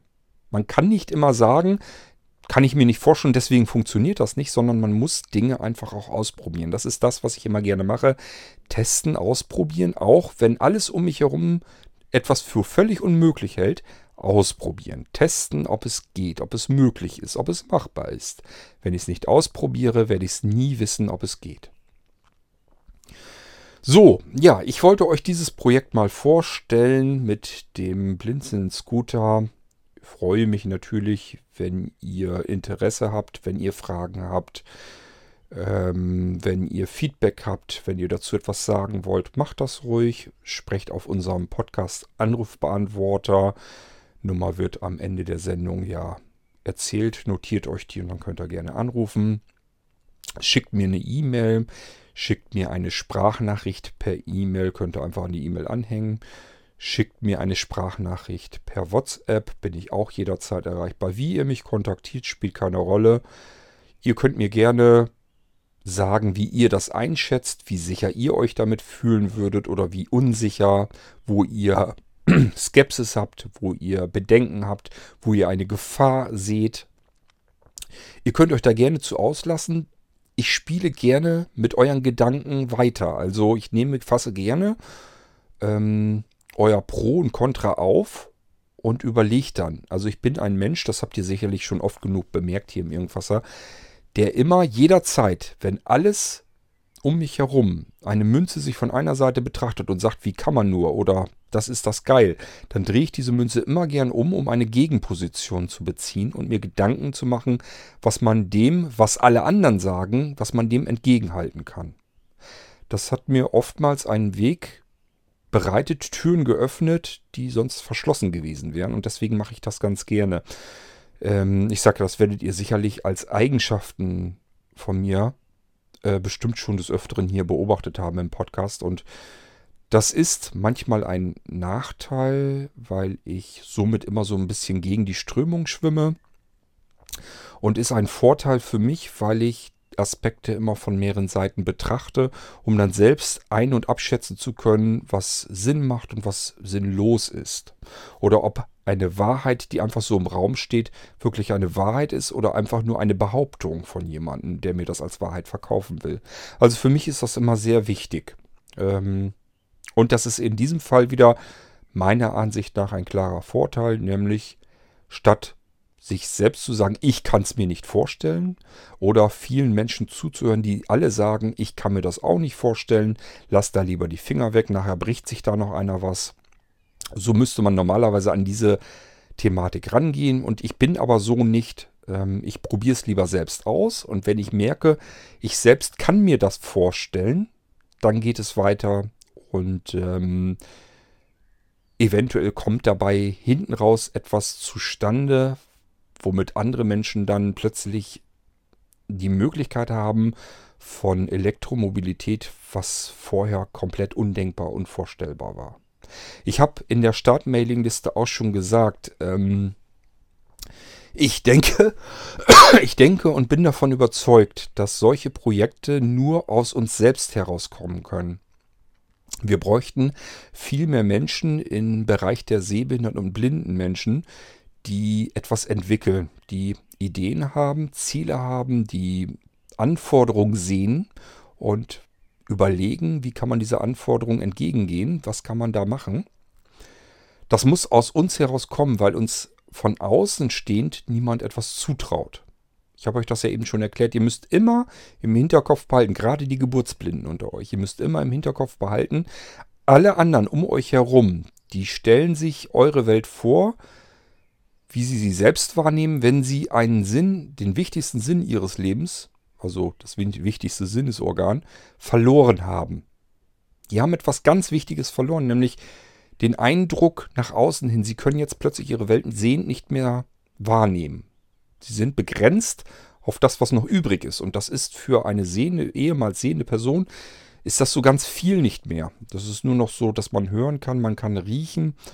Ähm, wenn man dann vielleicht auch noch ein Problem hat mit dem Hören, dann wird es noch schlimmer. Also für solche Menschen ist das ganz, ganz schwer vorstellbar, dass man ähm, als blinder Mensch nicht vollkommen hilflos ist und nur weiterkommen kann im Leben, indem man eigentlich, ja, ich sag's mal lapidar ausgedrückt, von den Sehenden den Hintern abgeputzt bekommt. Ich merke das immer wieder, ich habe euch das schon erzählt, es gibt halt auch wirklich unter den Sehenden ganz viele Menschen, das ist gar nicht so selten, die sich denken, dass eine blinde Person nur leben und überleben kann, wenn sie mit einer sehenden Person zusammenlebt.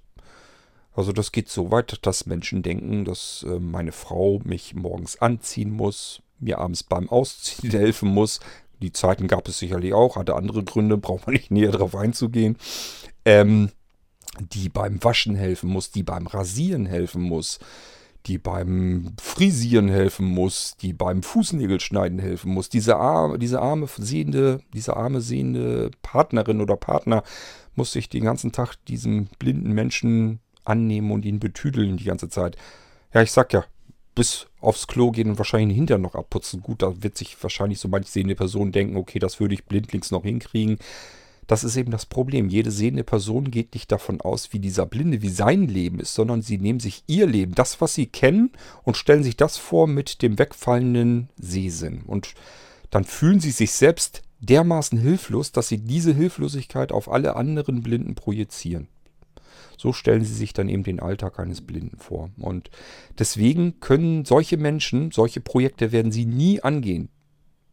Man baut kein Fahrzeug für einen komplett Hilflosen, wo man von vornherein weiß, der kann ja damit nur einen Unfall bauen. Der fährt gegen den nächsten Baum, gegen die nächste Wand.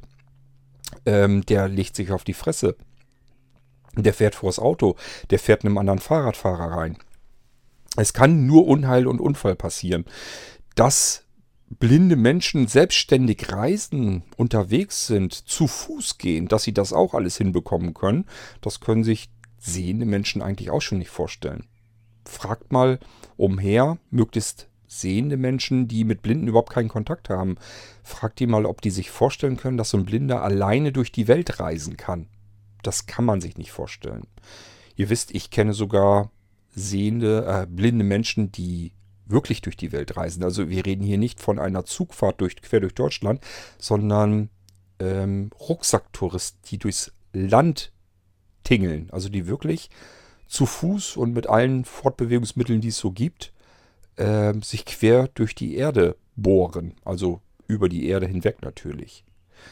Ähm, das ist selbst für so viele Blinde schon relativ unwahrscheinlich. Also man kann sich das kaum vorstellen. Aber es gibt auch eben solche blinde Weltenbummler. Ähm, Menschen sind einfach unterschiedlich und das Leben, was man nicht selbst fühlt, schwer, sehr schwer, sich dort ähm, gedanklich einzufinden, sich das vorzustellen, wie andere Menschen ihr Leben führen. Man geht immer von seiner eigenen Situation aus und wenn man sich dann sagt, ich kann jetzt sehen, jetzt mache ich die Augen zu, jetzt bin ich blind. Ja, ich könnte jetzt gar nichts mehr, ich bin komplett hilf hilflos. Also ist jeder andere Blinde automatisch auch genauso hilflos, wie ich mich jetzt gerade fühle. Der arme Blinde, der kriegt ja gar nichts mehr alleine hin. Gut, dass der noch irgendwo Sehende um sich um zu hat, die sich um ihn kümmern werden. Die Blinden unter euch, die geburtsblind sind, die nehmen ihre Welt ganz, ganz, ganz anders wahr. Die sagen sich, Moment mal, ähm, mir fehlt doch gar nichts. Ich kenne dieses Gefühl nicht, dass jetzt hier irgendwas fehlt. Ich habe keinen Sehsinn, der weg ist. Klar, ich kann jetzt nicht wissen, dass der Himmel blau ist und ich weiß auch gar nicht, was blau ist und ich weiß auch nicht genau, was der Himmel ist. Ich weiß nur, dass man irgendwie nach oben guckt und dann soll da irgendwie nichts sein. Vorstellen kann ich es mir trotzdem nicht. Ich kann nur, meine Welt ist das, was ich anfassen kann, was ich ertasten kann, was ich fühlen kann. Das ist meine Welt und das, was ich hören kann. Aber ähm, deswegen hat man eben nicht das Gefühl, hier fehlt jetzt etwas, sondern ja, das, was man nie hatte, kann man eben auch nicht verlieren. Und solche Menschen können sich eben auch vorstellen, ein Scooter, ein Elektroscooter, den kann ich anfassen, den kann ich fühlen. Ich gehe ganz normal durch meine Welt so wie ich sie kenne. Für mich ist das der Normalzustand. Da fehlt nichts und ich bin mir auch keiner Gefahr bewusst. Ich weiß zwar, da sind andere Verkehrsteilnehmer und ich muss ein bisschen mit für die aufpassen, weil die eventuell nicht mitkriegen, dass ich blind bin. Und ähm, natürlich kann ich das nicht so schnell sehen, wenn da einer heranrast und dann vielleicht noch, dass das ein Elektrofahrzeug ist und ich das noch nicht hören kann. Ähm, aber das ist eben eine ganz andere Art von Gefahr, als sehen sich das vorstellen. Ich sag ja, schnellen Schrittes zu Fuß gehen oder E-Scooter fahren, wo ich die Füße auch am Boden habe, der Unterschied ist nicht so groß, wie sehende Menschen sich das vorstellen. Und deswegen macht es einfach Sinn, dieses Projekt anzugehen und weiter zu spinnen. Und ihr kennt das von mir. Ähm, ich habe verschiedenst Projekte angefangen. Zugegeben, sowas jetzt noch gar nicht. Das ist jetzt ziemlich weit außerhalb dessen, wo ich mich sicher fühle, wo ich mich stabil fühle, wo ich einfach weiß, ähm, wie ich vorankommen kann. Das ist jetzt eine etwas andere Geschichte, aber nichtsdestotrotz für mich natürlich genauso spannend und ich werde da genauso eisern dabei bleiben. Also eigentlich im Prinzip die Projekte, die ich angefangen bin, Oftmals ist es so gewesen, dadurch, dass es so viele unterschiedliche Dinge sind, dass ich sehr lange dafür gebraucht habe, bis hinten ein Resultat herausgekommen ist. Aber ich kann bisher behaupten, dass ich eigentlich mit jedem Projekt bis zu einem Produkt auch vorgestoßen bin. Also irgendwann gab es das so ungefähr, wie ich es haben wollte. Sah manchmal ein bisschen anders aus, gebe ich zu. Vielleicht auch nicht so perfekt oder nicht so gut, wie ich es haben wollte, aber es kam etwas dabei heraus, was ähm, man benutzen konnte. Ich muss das jetzt also auch ausprobieren und auch dies kann wieder eine lange, lange Zeit lang dauern und es kann sogar sein, will ich gar nicht verschweigen, es kann sogar sein, dass ich sage, Leute, ich habe auf dem Ding gesessen, ich fühlte mich so mies und so unsicher auf dem Teil, ähm, ich weiß gar nicht, wie ich selbst dieses Projekt weiter vorantreiben soll, wenn ich mich da selbst nicht mit identifizieren kann, wenn ich mich da selbst total unwohl drauf fühle und ständig das Gefühl habe, ich setze mich hier einer Gefahr aus, sobald ich mich mit dem Ding ein bisschen bewege. Ihr müsst da jetzt keine Angst davor haben. Ich sage ja, ich fahre auch notfalls mit dem Treik mal ein paar Meter oder mit dem Auto oder mit dem Motorrad. Ich habe, was so Mobilität angeht, keine großen Probleme, ähm, auch zu fahren, weil ich die Sachen ja von früher her alle kenne. Ihr wisst im Irgendwas, ich habe schon mal eine reine Folge über meine persönliche Mobilität gemacht. Und ich bin eigentlich alles in meinem Leben gefahren, außer Panzer und außer Flugzeug äh, und Hubschrauber und so weiter. Bin ich, habe ich eigentlich alles voranbewegt, was irgendwie Reifen unten drunter hatte. Also ich habe eigentlich alles ausprobiert von Inline-Skatern, auf denen ich mich übrigens überhaupt nicht sicher gefühlt habe, sehr unwohl, ähm, bis hin zu einem LKW bin ich gefahren und äh, da fahre ich, war immer ein Mensch, der lieber gro möglichst große, schwere, große Maschinen gefahren ist, als irgendwas Kleines, womit er sich auf die Nase packen konnte. Also ich fühlte mich immer sehr wohl, wenn ich möglichst vier Reifen mindestens drunter hatte und möglichst viel Blech um mich um, um zu. Da fühle ich mich dann immer wohl. Ich mag nicht so gerne diese, je kleiner die Sachen sind, desto schlimmer wird es eigentlich. Bis auf Motorrad, das hat natürlich Spaß gemacht. Also es ist jetzt nicht so, dass ich ein Mensch bin, der sich auf Dingen, die von alleine rollen können, jetzt pauschal unwohl fühlt. Wir müssen aber gucken, wie dieser ähm, Scooter sich verhält, wie ich mich darauf fühle. Wenn ich das Gefühl habe, kann ich mir vorstellen, dass man sich auf dem Ding blindlings bewegen kann. Langsam, vorsichtig, mit den Hilfsmitteln, die man zur Verfügung hat. Ähm, dann kann ich gerne an diesem Projekt weiterarbeiten und dann wollen wir mal sehen, ob wir da irgendwo hinkommen zu einem Gerät, was man wirklich sagen kann, probiert das mal aus. Gut möglich, dass ihr euch damit fortbewegen könnt. Zum ersten Mal in eurem Leben habt ihr ein selbstbestimmtes, beherrschbares Fahrzeug unterm Hintern. So, das war Projekt Blinzeln Scooter. Meldet euch dazu. Ich freue mich auf eure Rückmeldungen. Werde euch zu, natürlich zwischendurch immer auf dem Laufenden halten, was, was so zu berichten ist und so weiter. Da werde ich mich immer regelmäßig mal wieder dazu äußern hier im Irgendwasser. Und ich wünsche euch erstmal ja, eine schöne Zeit. Freut euch drauf und äh, wenn euch das Ganze sowieso interessiert und ihr sagt, ich will gar nicht so lange warten, schaut mal im Internet so ein bisschen nach. Ähm, ihr könnt googeln bei YouTube, ähm, also YouTube eingeben als Suchbegriff und dann ähm, Blind Live und dann da findet ihr vielleicht noch Longboard. Da findet ihr die Videos, wo er den ähm, sich gefilmt hat mit diesem T-Board. Also dieses, was ich eingangs meinte, mit diesem Skateboard mit dem Sattel drauf für blinde Personen, was der Matthias Fuchs ähm, gebaut hat. Guckt euch da mal ein paar Videos dazu an. Ähm, Ihr werdet sicherlich auch nach Matthias Fuchs und T-Board und so googeln können, müsstet dann auch auf seine Homepage kommen. Ihr könnt ihn auch kontaktieren, der ist, glaube ich, relativ kontaktfreudig und äh, soweit ich weiß, wenn das nicht, wenn er nicht quer durch die Weltgeschichte reisen muss und das nicht allzu weit weg ist, dann fährt er mit seinem T-Board sogar, glaube ich, zu euch her und man kann einfach mal einen Nachmittag probieren. Ähm, also es gibt halt schon, was ich damit sagen wollte, es gibt halt schon Fortbewegungsmittel für Blinde, die schon fertig sind. Äh, dieses T-Board, das ist immer noch so ein bisschen handgebaut und selbstgemacht und das sieht man ihm auch an.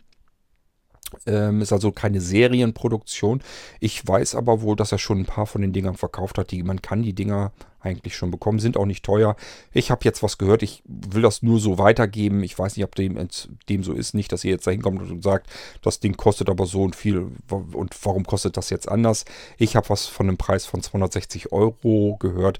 Ist also auch sicherlich mal Geld, das man investieren kann. Steckt ja Arbeit drin, steckt Know-how drin, steckt Material drin. Ähm, da finde ich 260 Euro absolut nicht überzogen. Kann man sicherlich mal ausprobieren. Gibt natürlich noch viel Zubehör, was man dann dazu bekommen kann. Dann wird das natürlich auch teurer. Aber es ist eine Möglichkeit, wenn ihr gerne so ein bisschen Mobilität als blinde Menschen erfahren möchtet, wäre das so eine Möglichkeit, das einfach mal ein bisschen zu, zu experimentieren und auszuprobieren. So, und wenn ihr irgendwann mal was davon hört, es gibt vom Blinzeln einen Scooter, dann, wenn euch das interessiert, könnt ihr mich gerne fragen und ähm, mal schauen, wohin die Reise uns führen wird. Ich weiß es auch noch nicht. Ich finde sowas immer recht spannend, eine Idee zu haben, diese umzusetzen und dann so langsam diesen Weg zu beschreiten, in der Hoffnung, dass man irgendwann am Ziel ist und ein Produkt so ungefähr so hat, wie man sich das ursprünglich mal vorgestellt hat wenn das dann noch alles so funktioniert, wie man sich das gedacht hat, dann hat man es eigentlich perfekt gemacht. Und ich sage ja, solche Projekte können nur aus uns selbst herauskommen, weil Sehende sich sowas überhaupt nicht vorstellen können. Das geht auch mit allen anderen Dingen so. Sehende können viele Dinge sich nicht vorstellen, ähm, die wir Blinde eigentlich so gebrauchen könnten und nicht anders. Wir brauchen mehr Erfindergeist zwischen den Blinden und äh, Sehbehinderten. Aber das nützt nichts, das hier im Podcast zu sagen. Wenn das nicht aus euch selbst herauskommt, dann, wenn ihr das also selber nicht verspürt, dass ihr sagt, ich möchte jetzt mir selber auch mal Gedanken machen über etwas, wo ich einfach bemerkt habe, da kann man was verbessern oder man kann hier etwas ganz Neues mal probieren, ausprobieren und bauen. Wenn das nicht aus euch selbst herauskommt und ihr da nichts spürt, nichts fühlt, dann äh, das ist nichts, was man sich irgendwie aneignen oder lernen kann. Das muss dieses, dieses Bestreben daran, ähm, ich sag mal, als Erfinder unterwegs zu sein oder als Konstrukteur, ähm, das muss aus einem selbst herauskommen. Da muss man einfach Spaß und Freude dran haben, Ideen sich einfallen zu lassen und die zu entwickeln und daran zu arbeiten. Ähm, die meisten Menschen, die ich kenne, die sind sofort, wenn es irgendwie ein Problem gibt, irgendeine Hürde, dann lassen sie sich davon immer sofort entmutigen und sagen sich, ja, jetzt geht es ja dann an der Stelle nicht weiter. Das ist bei mir absolut gar nicht so der Fall. Das gehört, glaube ich, so ein bisschen dazu, wenn man solche Projekte angeht. Man darf sich nicht, wenn man an einer bestimmten Stelle nicht weiterkommt, darf man an dieser Stelle nicht stehen bleiben und das Ganze für gescheitert betrachten, sondern Schritt zurückgehen und links und rechts dran vorbei. Also es geht nicht anders. Ähm, wenn man das so nicht in sich hat als, als Charaktereigenschaft, dann tut man sich da, glaube ich, sehr schwer mit. Aber es gibt zum Glück, ähm, genauso wie unter den Sehnen, gibt es natürlich auch unter sehbehinderten und blinden Menschen ähm, Menschen, die an Ideen herangehen und sagen, ich will das jetzt aber wissen, ob das geht und dann so lange herumprobieren, bis sie das Ganze umgesetzt haben und dabei irgendetwas dabei zustande kommt. Und meistens, im Idealfall, ist das dann etwas, was andere Sehbehinderte und Blinde dann auch wieder mit benutzen können. War eine Haupteigenschaft, ein Kriterium der Plattform Blinzeln, war einer der Dinge, die ich damals schon, als ich Blinzeln im Kopf nur hatte, als es das noch nicht gab, wusste ich, das ist ein Hauptmerkmal der Blinzeln-Plattform, dass Menschen zusammenkommen, Sehbehindert und Blinde natürlich hauptsächlich, aber auch Sehende mit ins Boot kommen und man gemeinsam Ideen hat, entwickelt, umsetzt, bis dabei etwas hinten herauskommt, etwas zustande kommt, was dann wieder für die Allgemeinheit gut ist und nützlich. Das ist ein Hauptbestandmerkmal der Blinzeln-Plattform. Das war von vornherein so vorgesehen. Also das kann ich wirklich mit Fug und Recht behaupten, dass das ein Plan vom Blinzeln war, wo ich dann wirklich sagen würde, das habe ich umgesetzt. Leider ja, relativ einsam und verlassen. Also ich würde mir bei Blinzeln viel mehr Erfindergeist wünschen. Viel mehr Menschen, die sagen, ich habe hier eine Idee, eine coole. Jetzt brauche ich Leute, die mir dabei helfen, diese Idee umzusetzen, dass man dabei etwas herausbekommt, was allen anderen dann wieder nützlich ist, was allen anderen dann auch wieder was bringt. Und das haben wir leider bei Blinzeln in der Menge, so wie ich es vorhatte, nicht. Aber zumindest ich bin ähm, in diesem Ziel, in diesem Bestreben mir treu geblieben. Und es gibt eben auch Menschen, die mir dabei helfen. Also ich habe immer Ideen im Kopf und wenn, sobald ich merke, an der Stelle könnte ich Hilfe gebrauchen, entweder sei es drum, weil ich weiß, das kann jemand anderes machen und dann nimmt er mir diese Handgriffe schon mal ab, dann brauchst du, brauch, das ist einfach Zeit, die ich dadurch spare, indem ich dann Hilfe von auswärts habe. Und dann gibt es natürlich auch noch die Hilfe, wo ich sage, okay, da kenne ich mich in dem Bereich jetzt gar nicht so gut aus. Das würde ein anderer besser hinbekommen und dann frage ich den eben auch, ob er das kann. Jüngstes Beispiel, Geistreich Podcast mit der Vertonung. Mit, da würde ich sagen, da würde ich mich jetzt so schwer tun, ähm, im Geistreich jetzt diese Geschichte zu vertonen, lebendiger zu machen. Da gibt es eben jede Menge Menschen, die das besser können. Einer davon ist Sascha, den habe ich gefragt, weil der mich mal angesprochen hatte. Ja, und ihr merkt, das, was dabei herauskommt, ist besser als das, wenn ich es alleine gemacht hätte. Ähm, und so ist das mit allen anderen Dingen, die ich plane und wo ich Ideen umsetzen möchte, ist ganz genauso, ähm, wenn mehrere, die in ihrem Bereich etwas sehr gut tun können, wenn die zusammenkommen, dann kommt am Ende, unterm Strich, kommt immer etwas für alle Besseres heraus, als wenn das jetzt einer alleine gemacht hätte. Und diese Gemeinsamkeit, dieses gemeinsam Ideen entwickeln und umsetzen, das wollte ich bei Blinzeln eigentlich gerne haben. In manchen Bereichen haben wir das ganz gut hingekriegt, da gibt es ganze Teams. Und ähm, in manchen Bereichen bin ich halt so ein Alleinstreiter, Alleinunterhalter. Gut, macht mir auch nichts aus. Ähm, ich kenne das Problem schon und mal gucken, wie weit ich bei, Blinz, äh, bei dem Blinzeln-Scooter vorwärts komme. Ähm, wenn ich Hilfe brauche und ich, mir fällt jemand ein, der mir da helfen kann, der mich weiterbringen kann, dann werde ich den mit Sicherheit um Hilfe fragen und wir schauen mal, wie weit wir kommen. Das war der Blinzeln-Scooter. Wir hören uns bald wieder im Irgendwasser, dann wieder mit sicherlich einem ganz anderen Thema. Bis dahin macht's gut. Tschüss, sagt euer König Kurt.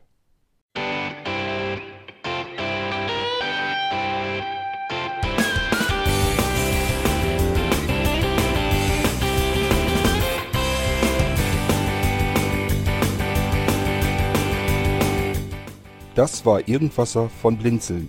Wenn du uns kontaktieren möchtest, dann kannst du das gerne tun per E-Mail an podcast.blinzeln.org oder über unser Kontaktformular www.blinzeln.org. Blinzeln schreibt man in unserem Fall immer mit einem D in der Mitte. Wenn du möchtest, kannst du uns sehr gerne auch einen Audiobeitrag auf unseren Podcast Anrufbeantworter sprechen. Der hat in Deutschland die Telefonnummer 05165 439 461. Und wenn du uns aus dem Ausland anrufen möchtest, dann ersetze einfach die erste 0 gegen die 0049 für Deutschland. Wir bedanken uns für dein Interesse und freuen uns schon darauf, wenn du auch beim nächsten Mal wieder mit dabei bist.